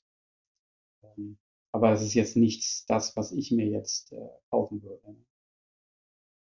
Klaus, wie wichtig sind dir äh, Nebentaschenmesser Uhren? Ähm, ja, da, ganz einfach. die haben tatsächlich die Messer von 1 gedrängt. In der in Zwischenzeit bin ich eher, ähm, was Uhren angeht, äh, so drauf, dass ich, wenn ich mir eine Uhr gekauft habe, überlege, welches Messer passt jetzt dazu. Und wenn ich Glück habe, habe ich es jetzt bei mir in der Sammlung und kann das halt kombinieren. Ansonsten würde ich dann halt äh, mir das passende Messer zur Uhr kaufen und nicht umgedreht. Ne? Mhm. Vor einigen Jahren war es dann noch so, dass ich gesagt habe, ich habe jetzt hier ein Messer, welche Uhr passt denn jetzt dazu? Mhm. Vielleicht sollten wir äh, gerade für die Leute, die uns zusehen, äh, ein, ein, können wir, wir können ja mal so einen, einen Wristwatch-Check, wie das so schön heißt, machen. Äh, Das äh, könnte vor allem bei Maxi heute interessant sein. Oder bei Klaus auch, bei Klaus auch. Äh, wer, wer, fängt an? Der Gast natürlich.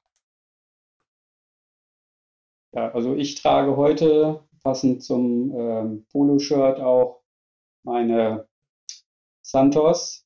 Ja, Podcast zu Ende. Wir können den Podcast jetzt beenden. Die schönste Uhr ist gezeigt. Macht's gut. Tschüss. Bis nächste Woche. Und, und das Messer dazu müssen wir natürlich sehen. Das Messer dazu, passend äh, von eurem Freund. Oh, oh, ja, das passt. Jens Anso Monte Carlo. Mhm. Äh, ja, ja, Jens Anso Monte Carlo Custom mit äh, Konium-Griffschein, wenn ich das hier richtig sehe. War jetzt auch noch eine Geschichte, die konnte ich selbst kaum glauben. Ich Ist das neu? Hast du das neu? Nee. Ich hatte also. das Monte Carlo in der einfachen Ausführung für, weiß ich, 700 Euro oder was das hm. kostet hm. zurzeit. Ähm, habe mir das mal gegönnt und wurde irgendwann angeschrieben, auch von einem Zuschauer von mir, ob ich nicht Lust hätte, das gegen ein Zirconium zu tauschen. What? Da habe ich dann echt gedacht, oder so, ne, wer weiß, was, vielleicht ist das irgendwie ein Fake oder so, ne. Habe zwar dann Bilder gesehen, habe da auch dann nochmal in der Gruppe innerer Zirkel halt auch nochmal gefragt, habe die Bilder da gezeigt, was würdet ihr denn jetzt machen? Und habe mich dann tatsächlich darauf eingelassen. Ich kann es bis heute noch nicht fassen. Denn da sind ja schon ein paar hundert Euro Preisunterschied zwischen den beiden ja. Modellen. Ich finde, dass äh, Monte Carlo passt halt von der Beschalung her eben ähm, sehr gut auch zu der Cartier. Ich habe mich auch bei der Santos jetzt speziell für dieses äh, Modell entschieden. Normalerweise äh, sind die ja hochpoliert, gerade auch was die Lunette angeht. Einmal nur scharf drauf gucken, dann hast du schon äh, den ersten Kratzer drin. Ist es echt so? Und, äh, ja, also diese spiegelpolierte Lünette. Und ah. da hast du sofort Kratzer drin.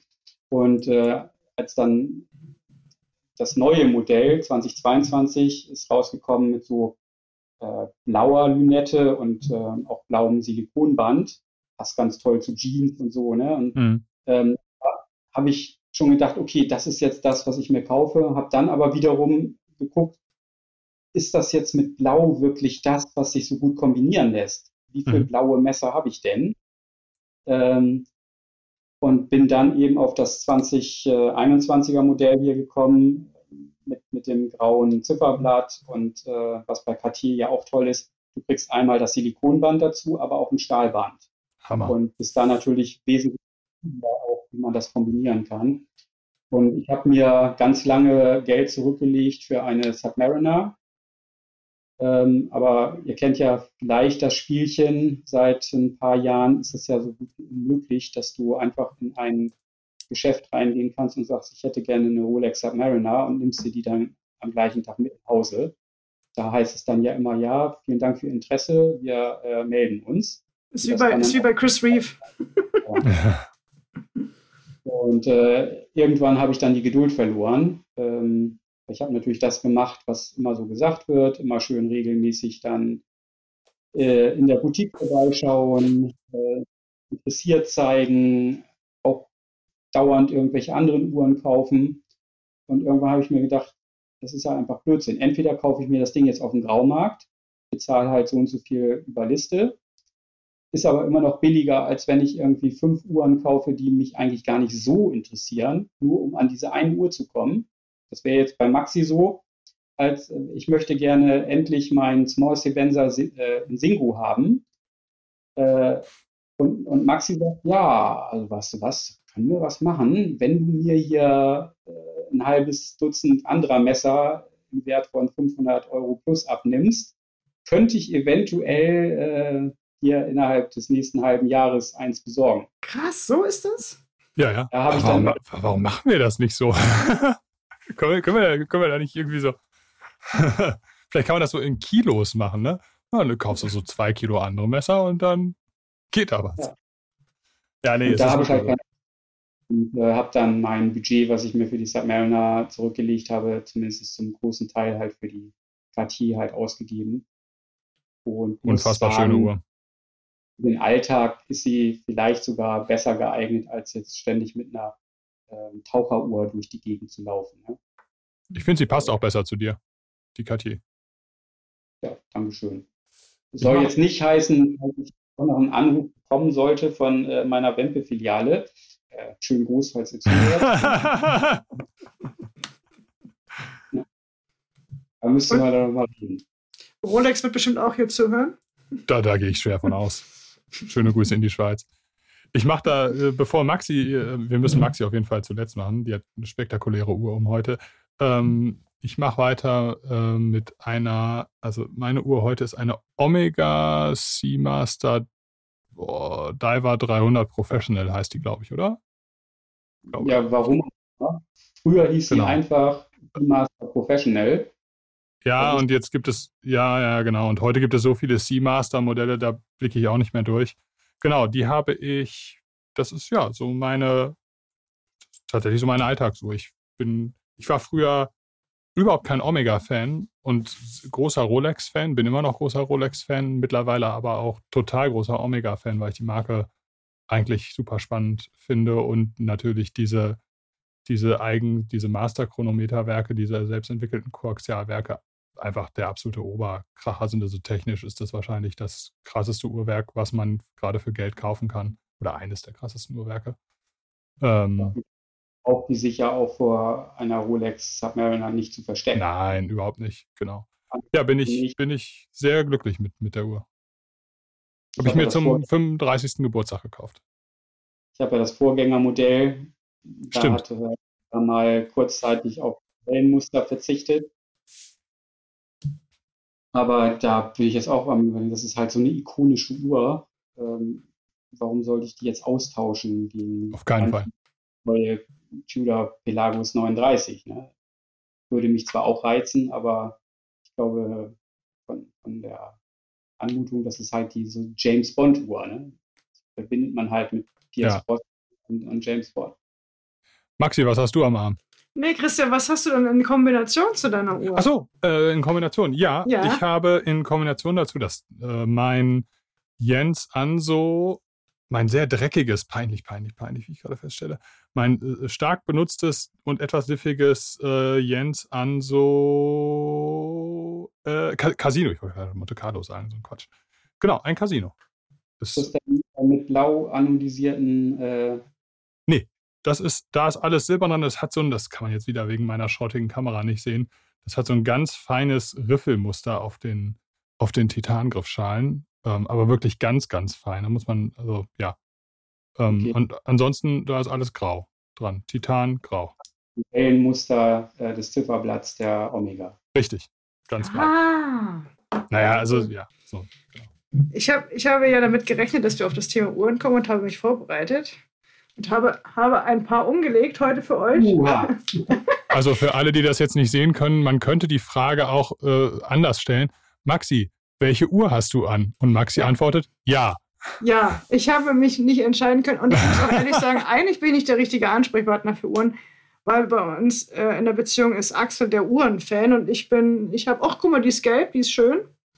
Und, Maxi trägt gerade fünf Armbanduhren für alle Zuhörer und Nicht-Zuschauer. Ja, das ja. ist. Äh, gehen, gehen, wir die doch mal, gehen wir die doch ja. mal durch. Das, das ist die Iron Max. Iron Man Timex in Gelb. Das ist, glaube ich, auch eine ikonische Uhr. Absolut.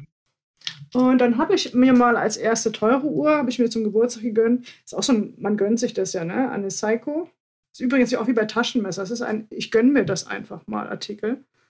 Ähm, Maxi zeigt gerade eine Psycho nee, es gab doch die, die erste Quarzuhr hat auch Psycho entwickelt. Das, ist das so? Ja, die Schweizer Uhrenindustrie fast in den Tod gestoßen. Ja. Genau. Und, und die hieß, wie hieß die noch? War das die Accutron? Nee, das war Bulova, ne?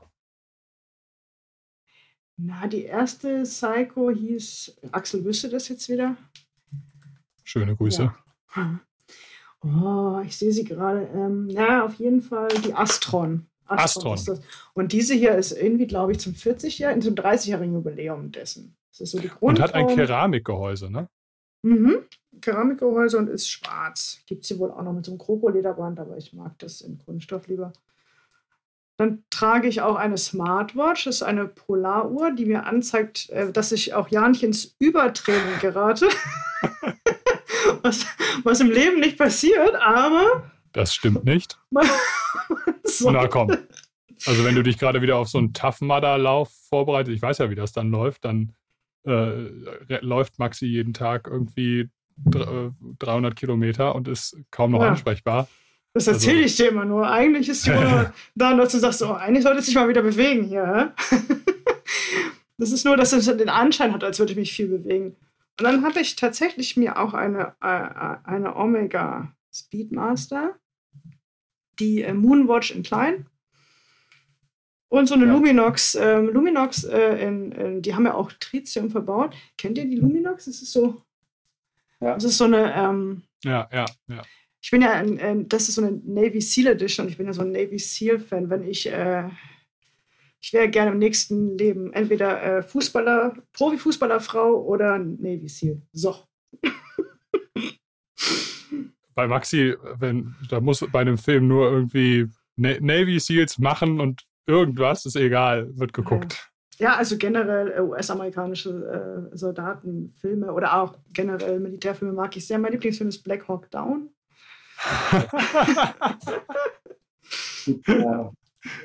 Aber das äh, ist ja wieder ein neues Thema.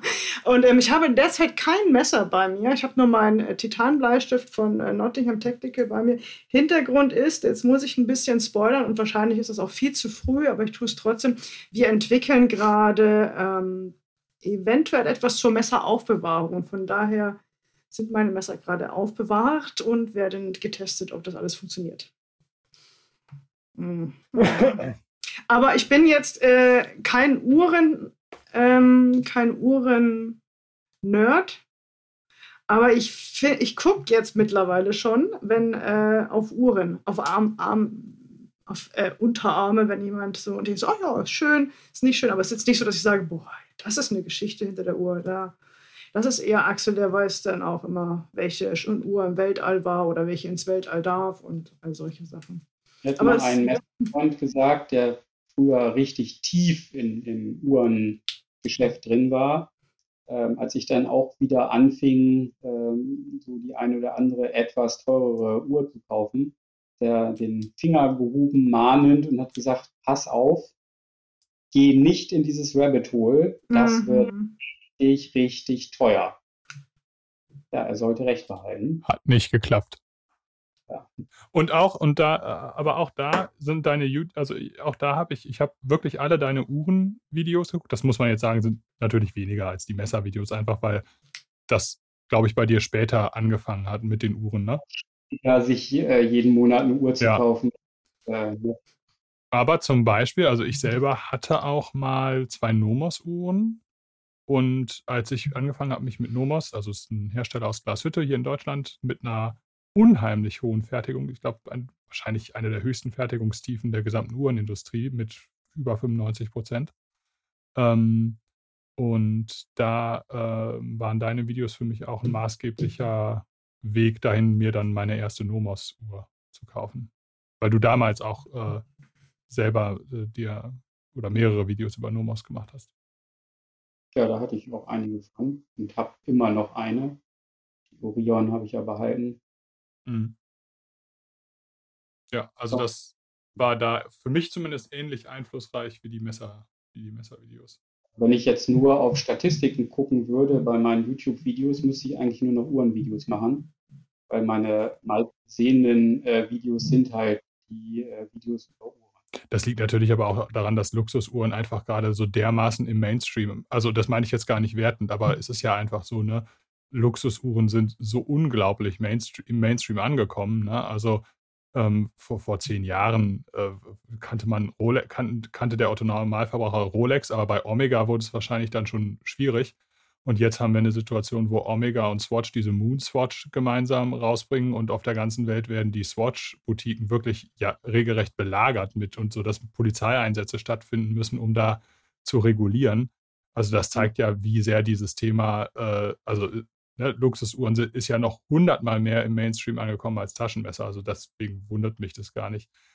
Was mich aber interessieren würde, bist du so, so, ein YouTuber, der hast du das sehr im Auge? Wo gibt wer, wie viel entwickelt sich das mit den Abonnenten? Was wird viel angeklickt? Wo gibt es viel Likes? Was kommt vielleicht auch nicht so gut an? Ähm, bist du da jemand, der das sehr im Auge behält? Also am Anfang ähm, hat mich das sehr getriggert. Ne? Da habe ich natürlich geguckt, ähm, wie schnell wächst die Zuschauerzahl, ne? wie oft wird das Video in der ersten Stunde geguckt und habe auch sehr auf die Daumen geachtet. Ne? Also wenn, wenn ich dann gesehen habe, ich habe ein Video äh, online gestellt und noch bevor jemand überhaupt das Video gesehen haben kann von der Länge her, hatte ich schon Daumen runter. Das hat mich am Anfang, hat mich das geärgert. Ne? Da, das kann doch alles gar nicht sein und mhm. was ist das hier? Habe ich mir irgendwie so einen Troll eingetreten oder so, ne? Aber in, in der Zwischenzeit, erstmal muss man ja verstehen, dass egal welcher Daumen, ob nach oben oder nach unten, ist gut für den Kanal, weil YouTube unterscheidet da nicht. Sagt einfach nur, wie viele Daumen sind insgesamt gegeben äh, auf das Video und geht sogar so weit, wenn das ein kontroverseres Video ist, ne, wo, jetzt auch mal viele negative Sachen äh, äh, oder Daumen runter gegeben worden sind, kann es trotzdem passieren, dass es hochgespült wird im YouTube-Algorithmus. Einfach weil, weil YouTube natürlich da auch seinen, seinen Nutzern irgendwas zeigen will. Ähm, von daher ist das für mich jetzt nicht mehr interessant. Anfangs fand ich das auch überhaupt nicht nachvollziehbar, dass sobald ich ein Video veröffentlicht hatte, äh, ich fünf oder zehn ähm, Abonnenten weniger hatte. Wo ich dann immer gedacht das kann doch nicht sein ich, ich weiß, dass äh, es da einen Kollegen gibt, den, den Fred, der sich da auch heute noch ja richtig drüber aufregt und versucht, das zu analysieren und macht und tut. Da bin ich komplett weg. Also da habe ich gesagt, ich mache jetzt in der Frequenz, die ich äh, hinbekomme, ähm, versuche ich meine Videos zu machen. Wie gesagt, so im Schnitt ein Video äh, in der Woche, meistens dann halt sonntags irgendwie am, am Nachmittag. Äh, dass ich das hinbekomme. Und wenn es nicht passt, dann ist es halt so. Und ich freue mich natürlich weiterhin, wenn ich sehe, dass da die, die Zuschauerzahlen über einen bestimmten Wert gehen oder auch mal viral gehen, wie jetzt bei den, den Uhrenvideos. Das heißt, viral bedeutet ja einfach nur, dass du mehr Zuschauer auf dem Video hast, als du eigentlich Abonnenten besitzt. Theoretisch könnte man ja davon ausgehen, dass alle deine Abonnenten auf das Video gucken, was ja längst der Fall ist. Ne? Wie viele Abonnenten hast du? Äh, ich weiß gar nicht, 6000 irgendwas. Irgendwie so in dem Dreh. Maxi nickt. 6330. Ja. Mhm. Ich weiß nicht, wie ich die 10.000 knacken werde, weil mit diesen Videos, die ich mache, bin ich ja sozusagen in der Nische einer Nische von einer Nische. Mhm. Mhm. Es gibt ja viele Outdoor-YouTuber, äh, die auch Messer äh, vorstellen mhm. die ja deutlich größer sind. Ja, was ich, Fritz Meinig so seinen über, was ich, zwei Millionen oder drei Millionen oder wo der jetzt steht. Wenn der ein Messer in die Kamera hält, äh, hat das natürlich viel, viel mehr Aufrufe. Und dann gibt es eben Messer-YouTuber wie ein Stefan, der halt fast ja ausschließlich Messer zeigt, und wenn man die eine oder andere Taschenlampe dazu äh, der es jetzt nach, ich weiß nicht wie vielen Jahren geschafft hat, so auf ungefähr 20.000 äh, Abonnenten zu kommen, was ja gemessen am, am YouTube-Algorithmus nichts ist. Das ist ja ein Mikrokanal. Und für uns ist er aber einer der, der größten und bekanntesten deutschen ähm, Messerkanäle. Aber das spielt für YouTube im Algorithmus ja kaum eine was mich noch interessieren würde, du warst ja, wenn ich das jetzt so richtig rausrechne, so grob Mitte 40, als du angefangen hast mit YouTube, ne? Also als das so losging mit dem Kanal. Ja, wann war mein erstes Messer-Video? Vor, vor acht, acht Jahren. Acht Jahren. Äh, ja, danke. Was möchtest du trinken? ähm, wie ist das, wenn man, also da, da, entwickelt sich so ein neuer Spleen. Ähm, du fängst an mit diesen, mit den Videos. wie reagiert denn so das, das, das Umfeld? Also Freunde, Verwandte, fragen die sich dann so, sag mal, der Klaus, was ist denn da jetzt los? Jetzt äh, nicht nur, dass der jetzt irgendwie ein Messer nach dem anderen kauft, jetzt hält er da auch die ganze Zeit da mit der Kamera herum. Was ist, ne? ist das, also ich kann mir vorstellen, dass, dass das vielleicht auch im, im privaten Umfeld erstmal erklärungsbedürftig ist. Das war ja zum Beispiel auch ein Grund, warum ich jetzt nicht äh, jedes Mal, wenn ich ein Video beginne, vor die Kamera setze, weil am Anfang gedacht, äh, lässt das mal lieber so und äh, brauchst nicht vorher zwei Stunden vorm Spiegel zu stehen, um dich entsprechend vorzubereiten für dieses Video. Ähm, ich bin da jetzt nicht so großartig hausieren gegangen. Das fing dann eher so langsam an, wenn man wieder im Kollegenkreis oder so auf irgendwelchen Familienfeiern mal zusammensaß und dann halt drauf zu sprechen kam, dass ich dann gesagt habe, ne, ich mache YouTube-Videos und dann nächste Frage ist, ja, was zeigst du denn da? Und dann heißt es ja Taschenmesser. Was? Taschenmesser? wieder Waffen. Mhm. Auch ein Insider.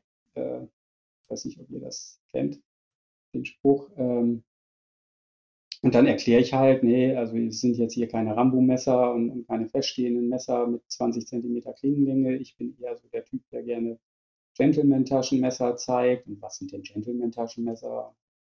Erkläre ich das so und dann äh, sage ich denen, mein YouTube-Kanal heißt so und so, kannst ja mal schauen und bekomme dann tatsächlich auch äh, eine Rückmeldung dazu. Und ich habe mir mal ein Video angeguckt und das Messer fand ich ja auch ganz toll und so.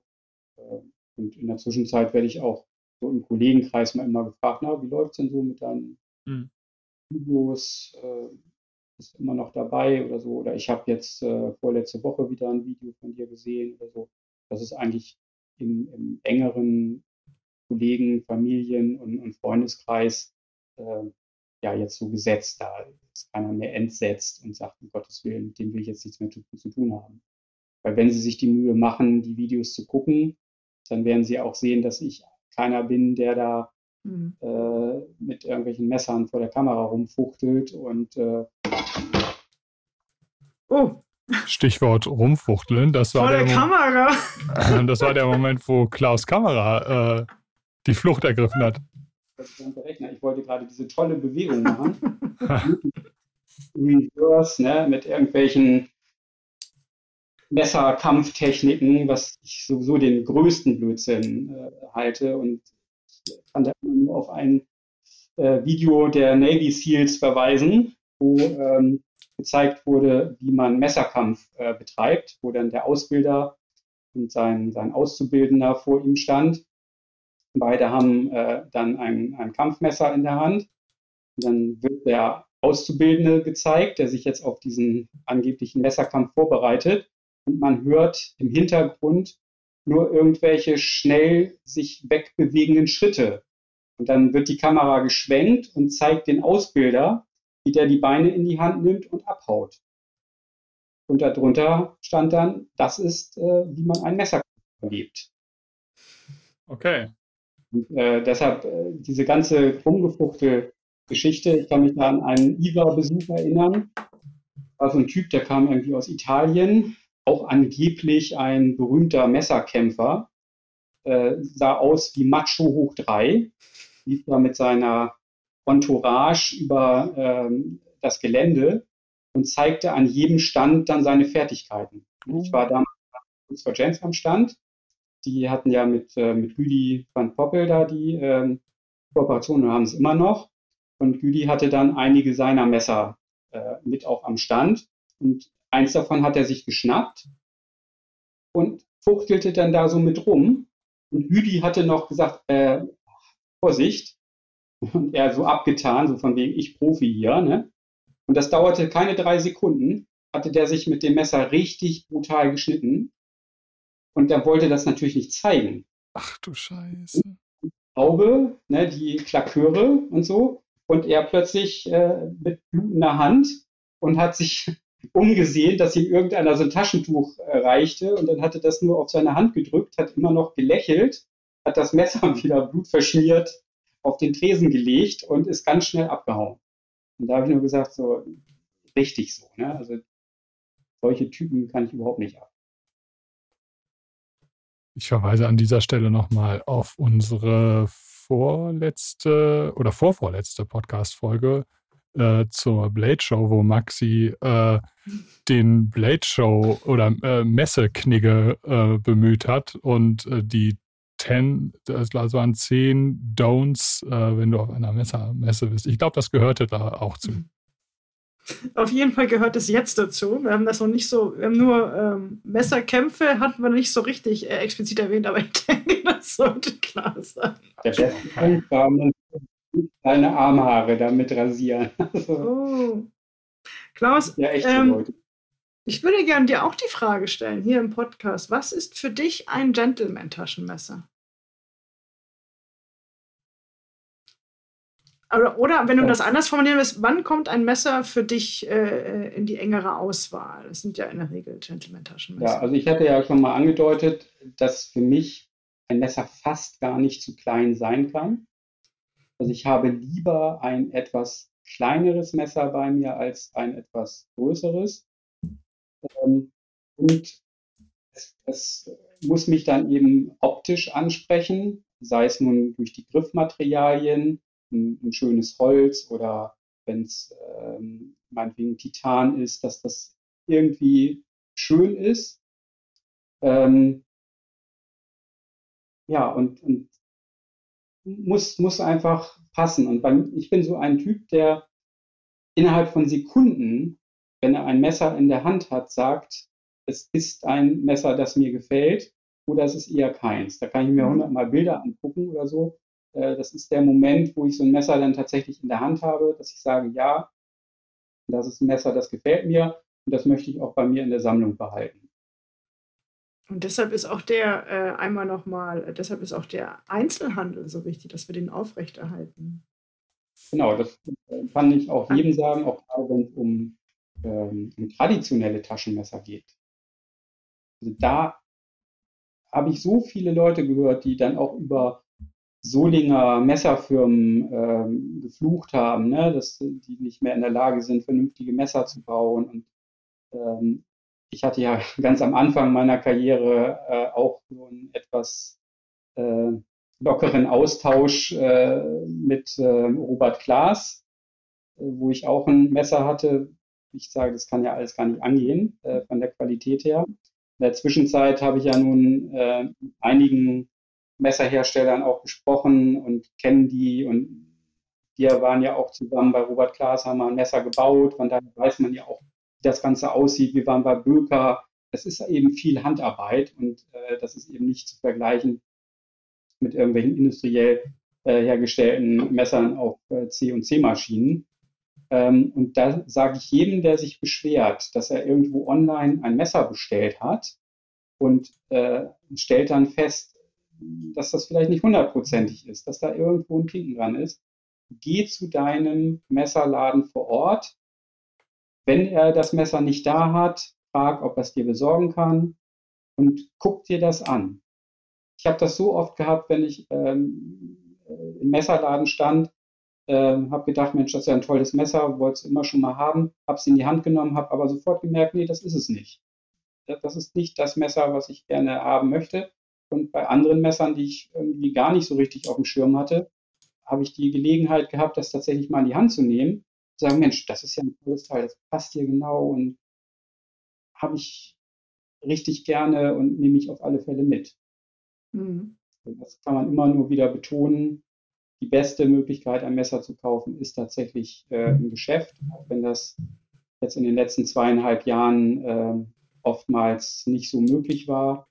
Und ich kann auch jeden, jeden verstehen, der jetzt bei euch, äh, bei der ASW, da muss ich euch einfach nochmal ein ganz, ganz großes Lob äh, auch sagen. Ihr seid äh, so ziemlich die einzigen, die ich kenne, die es geschafft haben, von einem normalen Ladenlokal mit angeschlossener, äh, mit angeschlossenem Handwerksbetrieb ähm, so in dieser Community angekommen zu sein und über den Online-Shop trotzdem die Möglichkeit zu schaffen, äh, dass jemand aus Baden-Württemberg bei euch äh, ein Messer bestellt und sich ähnlich gut aufgehoben fühlt, äh, auch wenn das nie hundertprozentig möglich ist, als wenn er bei euch im Laden steht. und das Messer holt. Ähm, allein schon mit den Karten und, und den Zugaben. Ne? Ich freue mich jedes Mal, wenn ich ein Messer bestelle und äh, sehe die Karte und gucke, äh, wer hat äh, die dieses Mal geschrieben. Ähm, immer irgendwie ein lustiger Spruch dabei. Und das hält eben auch die, die Verbindung.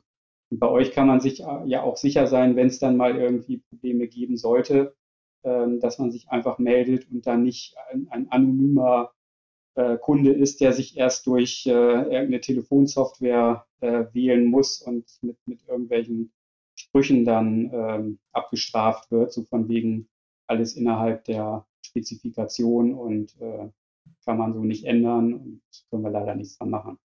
Oder wenden Sie sich an den Hersteller. Oh, vielen, vielen das Dank. Habe ich ja auch schon Dank. gehabt dann. Ne? Das ist auch unsere Intention, dass wir so ein bisschen das, den Kauf im Einzelhandel so ein bisschen über den Versand kriegen, weil das ist für uns auch aufregend und schön, den, den Kundenkontakt. Ja, ich habe es ja leider in diesem Sommer nicht geschafft, äh, zu euch in den Laden zu kommen, sonst ist es ja auch immer so ein Highlight meines äh, Sommerurlaubs, dass ich mir einen Tag nehme, wo ich dann tatsächlich nach Hamburg fahre mhm. um euch äh, zu besuchen. Ähm, aber dieses Mal habe ich mir gedacht, äh, ist vielleicht nicht so gut, wenn ich nur nach Gehör nach Hamburg fahre. Ähm, sollte schon was sehen können. Und das ist bei mir leider im Moment leider nicht der Fall. Und da habe ich dann drauf mhm. verzichtet, ähm, selbst mit öffentlichen Verkehrsmitteln, ich in der jetzigen Situation, auch mit dem 9-Euro-Ticket oder so, wollte ich mir das nicht antun, mich da in die vollen Wagen zu setzen. Aber wir holen das irgendwann wieder mal nach, denn ich brauche ja noch diesen Patch. Auch mhm. wenn ich jetzt so oft bei euch gewesen bin, äh, ist das natürlich ein Patch, den ich unbedingt brauche. Und ich hoffe, jeder weiß jetzt, welchen Patch ich meine.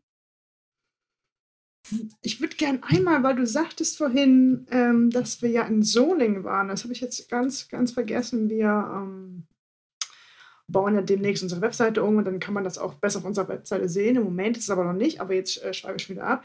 Wir planen im, am 12. und 13. November 2022 wieder nach Solingen zu fahren. Das wird über eine befreundete Reiseagentur ähm, ähm, wird das ähm, arrangiert. Und den Link packe ich natürlich wie immer in die YouTube-Beschreibung oder auch in die Show Notes. Und dann, das wäre toll, wenn das zustande kommt. Ich bin auch dabei als, äh, als äh, untalentierter Reisebegleiter. Aber Mit so einem Regenschirm immer vorne weg, weißt du, in so einem, Maxi und ich malen uns das seit einem Jahr aus, wie wir so in Hawaii-Hemden beide und mit so einem Regenschirm. Im November? Weg. Genau, genau. Aber mit Hawaii-Hemd. Genau. Und Bus 23, Bus 23. Und zwar wird es da auch äh, darum gehen, ein äh, Messer zu bauen. Und zwar äh, diesmal nicht bei der Firma Klaas, sondern bei der Firma Otter. Auch tradi sehr traditionelles Messer. Messer bauen. Um, genau. Alle Informationen da nochmal in die Show. Es wäre super schön, wenn der Kurs zustande kommt, weil das wäre halt, wär richtig cool. So, jetzt habe ich hier noch eine Notiz, weil wir gerade bei Gentleman Messer sind. Da steht Klaus Kante. es gibt tatsächlich etwas, ein, ein Begriff, der nach dir benannt wurde, Klaus. Magst du den kurz mal erklären, warum stört dich das oder was ist für dich? Äh, es nervt dich ja schon, ne? Ja, da kommt dann vielleicht wieder die ästhetische äh, zum Tragen, weil ich der Meinung bin, ein Taschenmesser sollte nicht nur geöffnet gut aussehen von der Linienführung und vom Design her, sondern auch geschlossen.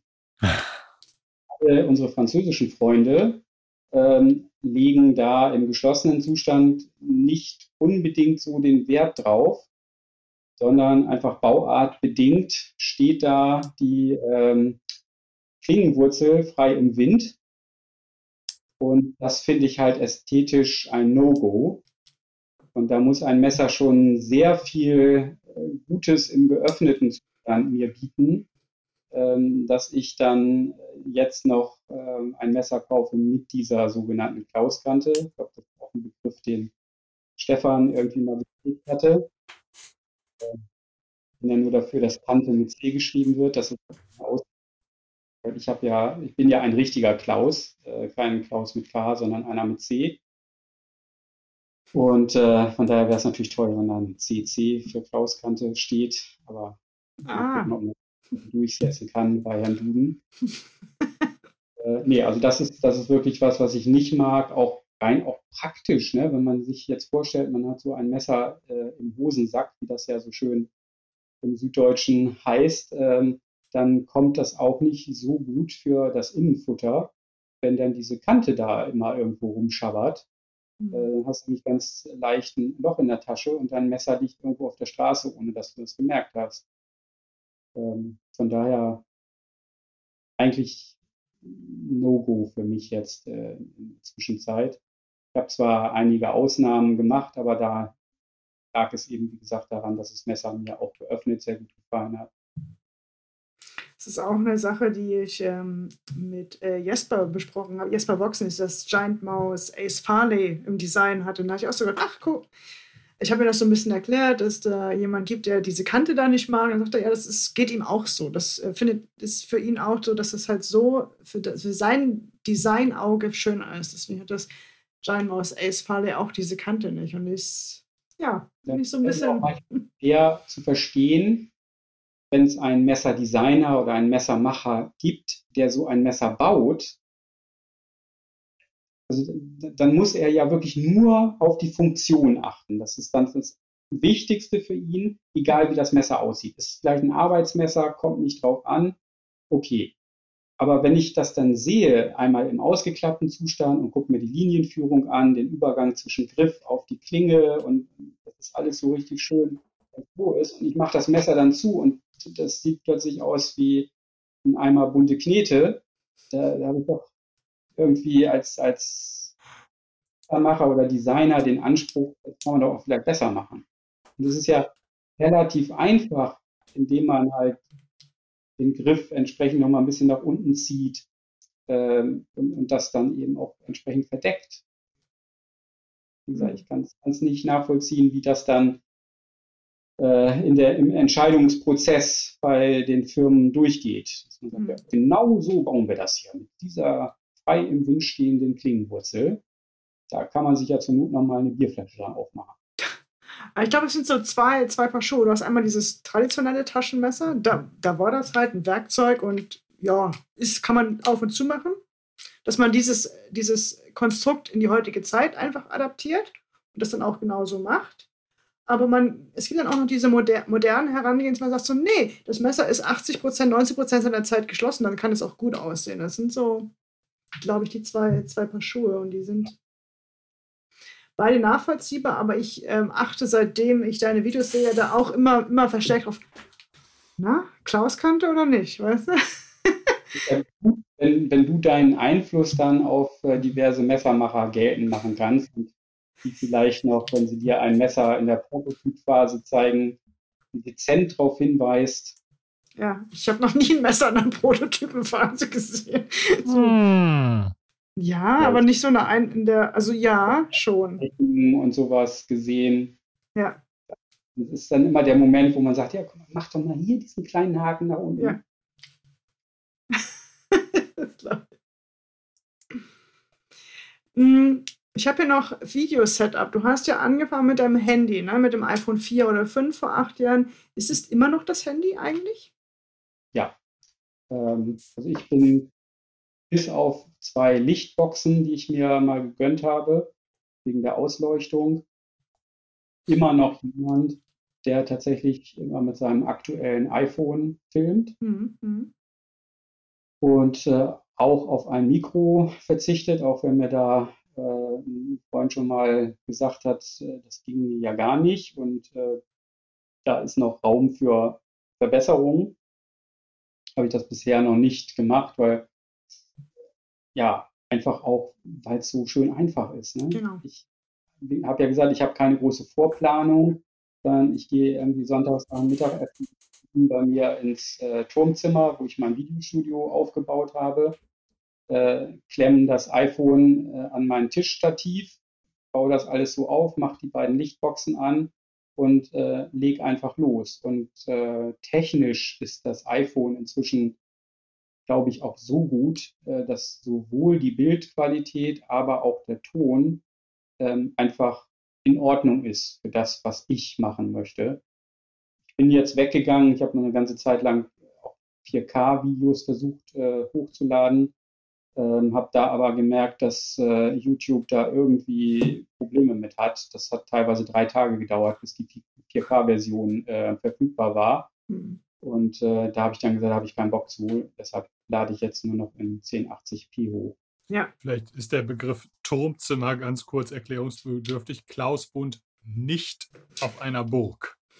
Wer weiß das schon? es ist nur ein Türmchen, soweit ich weiß, aber Klaus ist nicht Bewohner eines Schlosses oder einer Burg. Nee, also ich habe tatsächlich den Vorteil, hier einen kleinen Turm am Haus stehen zu haben. Äh, und da das obere Zimmer wollte ich mir mal richtig schön einrichten, äh, habe dann aber schnell festgestellt, dass es im Winter doch sehr, sehr kühl ist und wenn man da heizt, äh, mehr für draußen heizt als für drinnen. Und im Sommer, deshalb kommt auch nicht unbedingt jedes Wochenende, jetzt gerade im Sommer ein Video. Letztes Wochenende war ich oben, hatte ich gefühlte 60 Grad. Da habe ich gesagt, nee, machst du jetzt nicht. Äh, draußen auf dem Balkon äh, war auch schlecht, weil es sehr windig gewesen ist. Ähm, und da habe ich gesagt, okay, dann gibt es jetzt dieses Wochenende kein Video, weil vorbereitet hatte ich das schon. Ich wollte nämlich tatsächlich hier über mein tolles äh, kleines Messerchen äh, berichten mit der tollen Pommeskabel hier. Aber das kommt dann vielleicht am Wochenende. Wenn du uns nur hörst, ähm, Klaus hat gerade das TPT Slide in die Kamera gehalten. Ist immer blöd, wenn man äh, Bilder in einem Podcast ohne Video zeigt. Ne? Ja. Aber hier ist es nochmal. Ein Messerchen in Anführungsstriche. Ist ja nicht scharf. Ja, äh, das habe ich tatsächlich am Anfang gar nicht verstanden. Mhm. Als Michael, ich, ich darf ihn hoffentlich so nennen, seine Frau hat sich sehr darüber äh, amüsiert, dass ich ihn Michael nenne. Meinst du, sprichst du auf Mitch, Mitch an? Ist das richtig? Hier hörte sich das an wie Michael, hat er mir dann ah. äh. Ich bin jetzt doch zu Mitch übergegangen. er hatte ja ein ganz tolles Video gemacht und äh, war auch verantwortlich dafür, dass ich dann auch zugeschlagen habe. Äh, aber das mit diesem stumpfen, mit der stumpfen Klinge habe ich am Anfang tatsächlich nicht so verstanden. Ich war dann doch etwas underwhelmed, als ich äh, versucht hatte, mir damit eine Tüte aufzuschneiden und das nicht funktionierte. Ja, dann nochmal abschließend zu meinem Video-Turmzimmer, einfache Ausstattung, Tisch, Tischstativ, aktuelles iPhone, zwei Lichtboxen links und rechts aufgestellt. Und äh, da habe ich eben fast alle Videos gemacht, dass man sie trotzdem ansehen kann. Genau, und für den Fall, dass du äh, darüber nachdenkst, einen YouTube-Kanal zu machen, mach es. Es geht auch mit dem Handy. Genau. Ich denke auch, je, je, je geringer die Hürde, desto besser der Inhalt. Auf jeden Fall. Man sollte also, vielleicht noch darauf achten, auch wenn die Shorts bei YouTube gerade gehypt werden. Ähm, ich kenne immer noch sehr viele Leute, die sich die YouTube-Videos auch auf ihrem Fernsehgerät zu Hause anschauen wollen. Und da ist es eher unvorteilhaft, Hochkant-Videos äh, aufzunehmen, und was ich ähm, von meinem ersten Messervideo an gemerkt habe, es ist auch nicht ganz so cool aus der freien Hand filmen. Ähm, erstens hat man da bei den Messern manchmal das Problem, gerade bei den 42a-konformen, dass man es dann gar nicht aufbekommt mhm. und dann das äh, Handy irgendwie zur Seite legen muss oder da rumwackelt und so. Und das, das sind so Sachen, da sollte man vielleicht drüber nachdenken und sich ein kleines Tischstativ für 20 Euro gönnen und das Ganze dann damit zu machen. Stimmt. Ich wollte noch einmal kurz sagen, ich habe ja gerade gesagt, ähm, je weniger der Aufwand, desto irgendwie was wirst. Liebe Grüße an Mitch, der einen unwahrscheinlichen irren Aufwand betreibt mit seinen Videos. Die sind natürlich äh, großartig. Ähm, was ich eigentlich damit sagen wollte, ist, dass es auch mit kleineren Aufwand geht, aber unbedingt Stativ. nochmal ein Hinweis von Klaus, wie ich das zusammenfassen darf. Und vielleicht ein, zwei, zwei Lichtboxen hast du, ne? Genau, links und rechts, mhm. damit sich die äh, Schatten dann gegenseitig aufheben. Mhm. Immer ein bisschen unglücklich, wenn man dann so einen Schlagschatten irgendwie auf einer Seite nur hat. Und dann einfach machen. Und äh, ein, ein, äh, eine Sache noch zu Mitchs Kanal, also Mitch Herren Lounge heißt, heißt der Kanal. Äh, ich finde es ja, dass der erst so um die 3000, Euro, äh, 3000 Abonnenten hat. Äh, das geht gar nicht. Also so wie er seine Videos macht, müsste der schon längst über 10.000 äh, Abonnenten Ich habe letztens ich habe letztens mit Mitch gesprochen, er so, Maxi, ich habe schon 3000 Abonnenten. Er war ganz stolz darauf und da ist das auch super, spricht wieder für ihn super sympathisch, ja. Also, wenn du das hörst, du nicht folgst, folge ihm. Ja, aber ist auch erst seit knapp einem Jahr dabei, ne? Also ich kenne keinen äh, deutschen Messer-YouTuber, der seine Videos aufwendiger äh, produziert, sodass es einfach Spaß macht, dort zu schauen. Ja. Ich habe hier nochmal hm, meine kurzen, schnellen Fragen. Das heißt, du, ich habe dir stelle jetzt zwei, zwei Möglichkeiten und dann sagst du ähm, das oder das und dann sagst du, was dir als erstes in, in, in den Kopf kommt oder was deine Vorlieben sind. Also wir fangen an, Titan oder Mikata? Titan. Framelock oder Slipjoint? Slipjoint. M390 oder Carbonstahl? M390. Instagram oder Facebook? Ähm, noch Facebook. Klassiker oder Trends? Klassiker. Foto oder Video? Äh, wo jetzt? Bei Instagram oder bei? So generell. Ähm, Foto. Quaiken oder Higonokami? Quaiken. Safari oder Chrome? Safari. Drahtclip oder kein Clip? Drahtclip. Okay, das war's dann. Dann habe ich noch meine drei letzten Fragen. Es sei denn, Christian, du hast noch was. Meine drei letzten Fragen sind immer auch immer identisch. Bist du eher ein Early Bird oder schläfst du lieber aus? Notgedrungen Early Bird. Ich lasse mich halt um 5 Uhr oder kurz vor 5 wecken, mhm. um halt noch ein bisschen Zeit für mich zu haben, bevor es an die Arbeit geht. Ja, also schon, schon ähm, ausgesuchter Early Bird. Ein bisschen. Genau, ja. Ja. Ähm, welches Buch würdest du einem Freund empfehlen? Ähm, eine Frage der Zeit heißt es, glaube ich, von Alexander, wenn ich es lesen könnte, Kappes. Kappes. Ich kann es ja mal ganz kurz holen. Gerne. Alex Capus. Capus. Hier ist das Buch. Ist das jetzt ja. Spiegel? Oder sieht das nee, bei uns ist es, ich sehe es gerade, es so, wie man sehen muss. Alex Capus, eine Frage der Zeit. Hat mich äh, wirklich sehr beeindruckt. Handelt von drei Werftmitarbeitern aus Papenburg. Das ist ja äh, relativ bei mir in der Nähe. Und äh, die haben ähm, von Kaiser Wilhelm damals äh, den Auftrag bekommen, ein Dampfschiff, das auf der Papenburger Werft gebaut worden ist, in Kisten zu zerlegen oder in Kisten zu verpacken und nach Afrika zu verschiffen, mhm. in die damalige deutsche Kolonie Deutsch-Ostafrika und auf dem Tanganika-See äh, wieder zusammenzusetzen oder am Tanganika-See wieder zusammenzusetzen. Sie sind losgezogen 2013. Ähm, jeder von uns weiß, was 2014, äh, nicht 2013, 1913. Und alle wissen, was 1914 passierte. Sie wurden also vom Ersten Weltkrieg überrascht.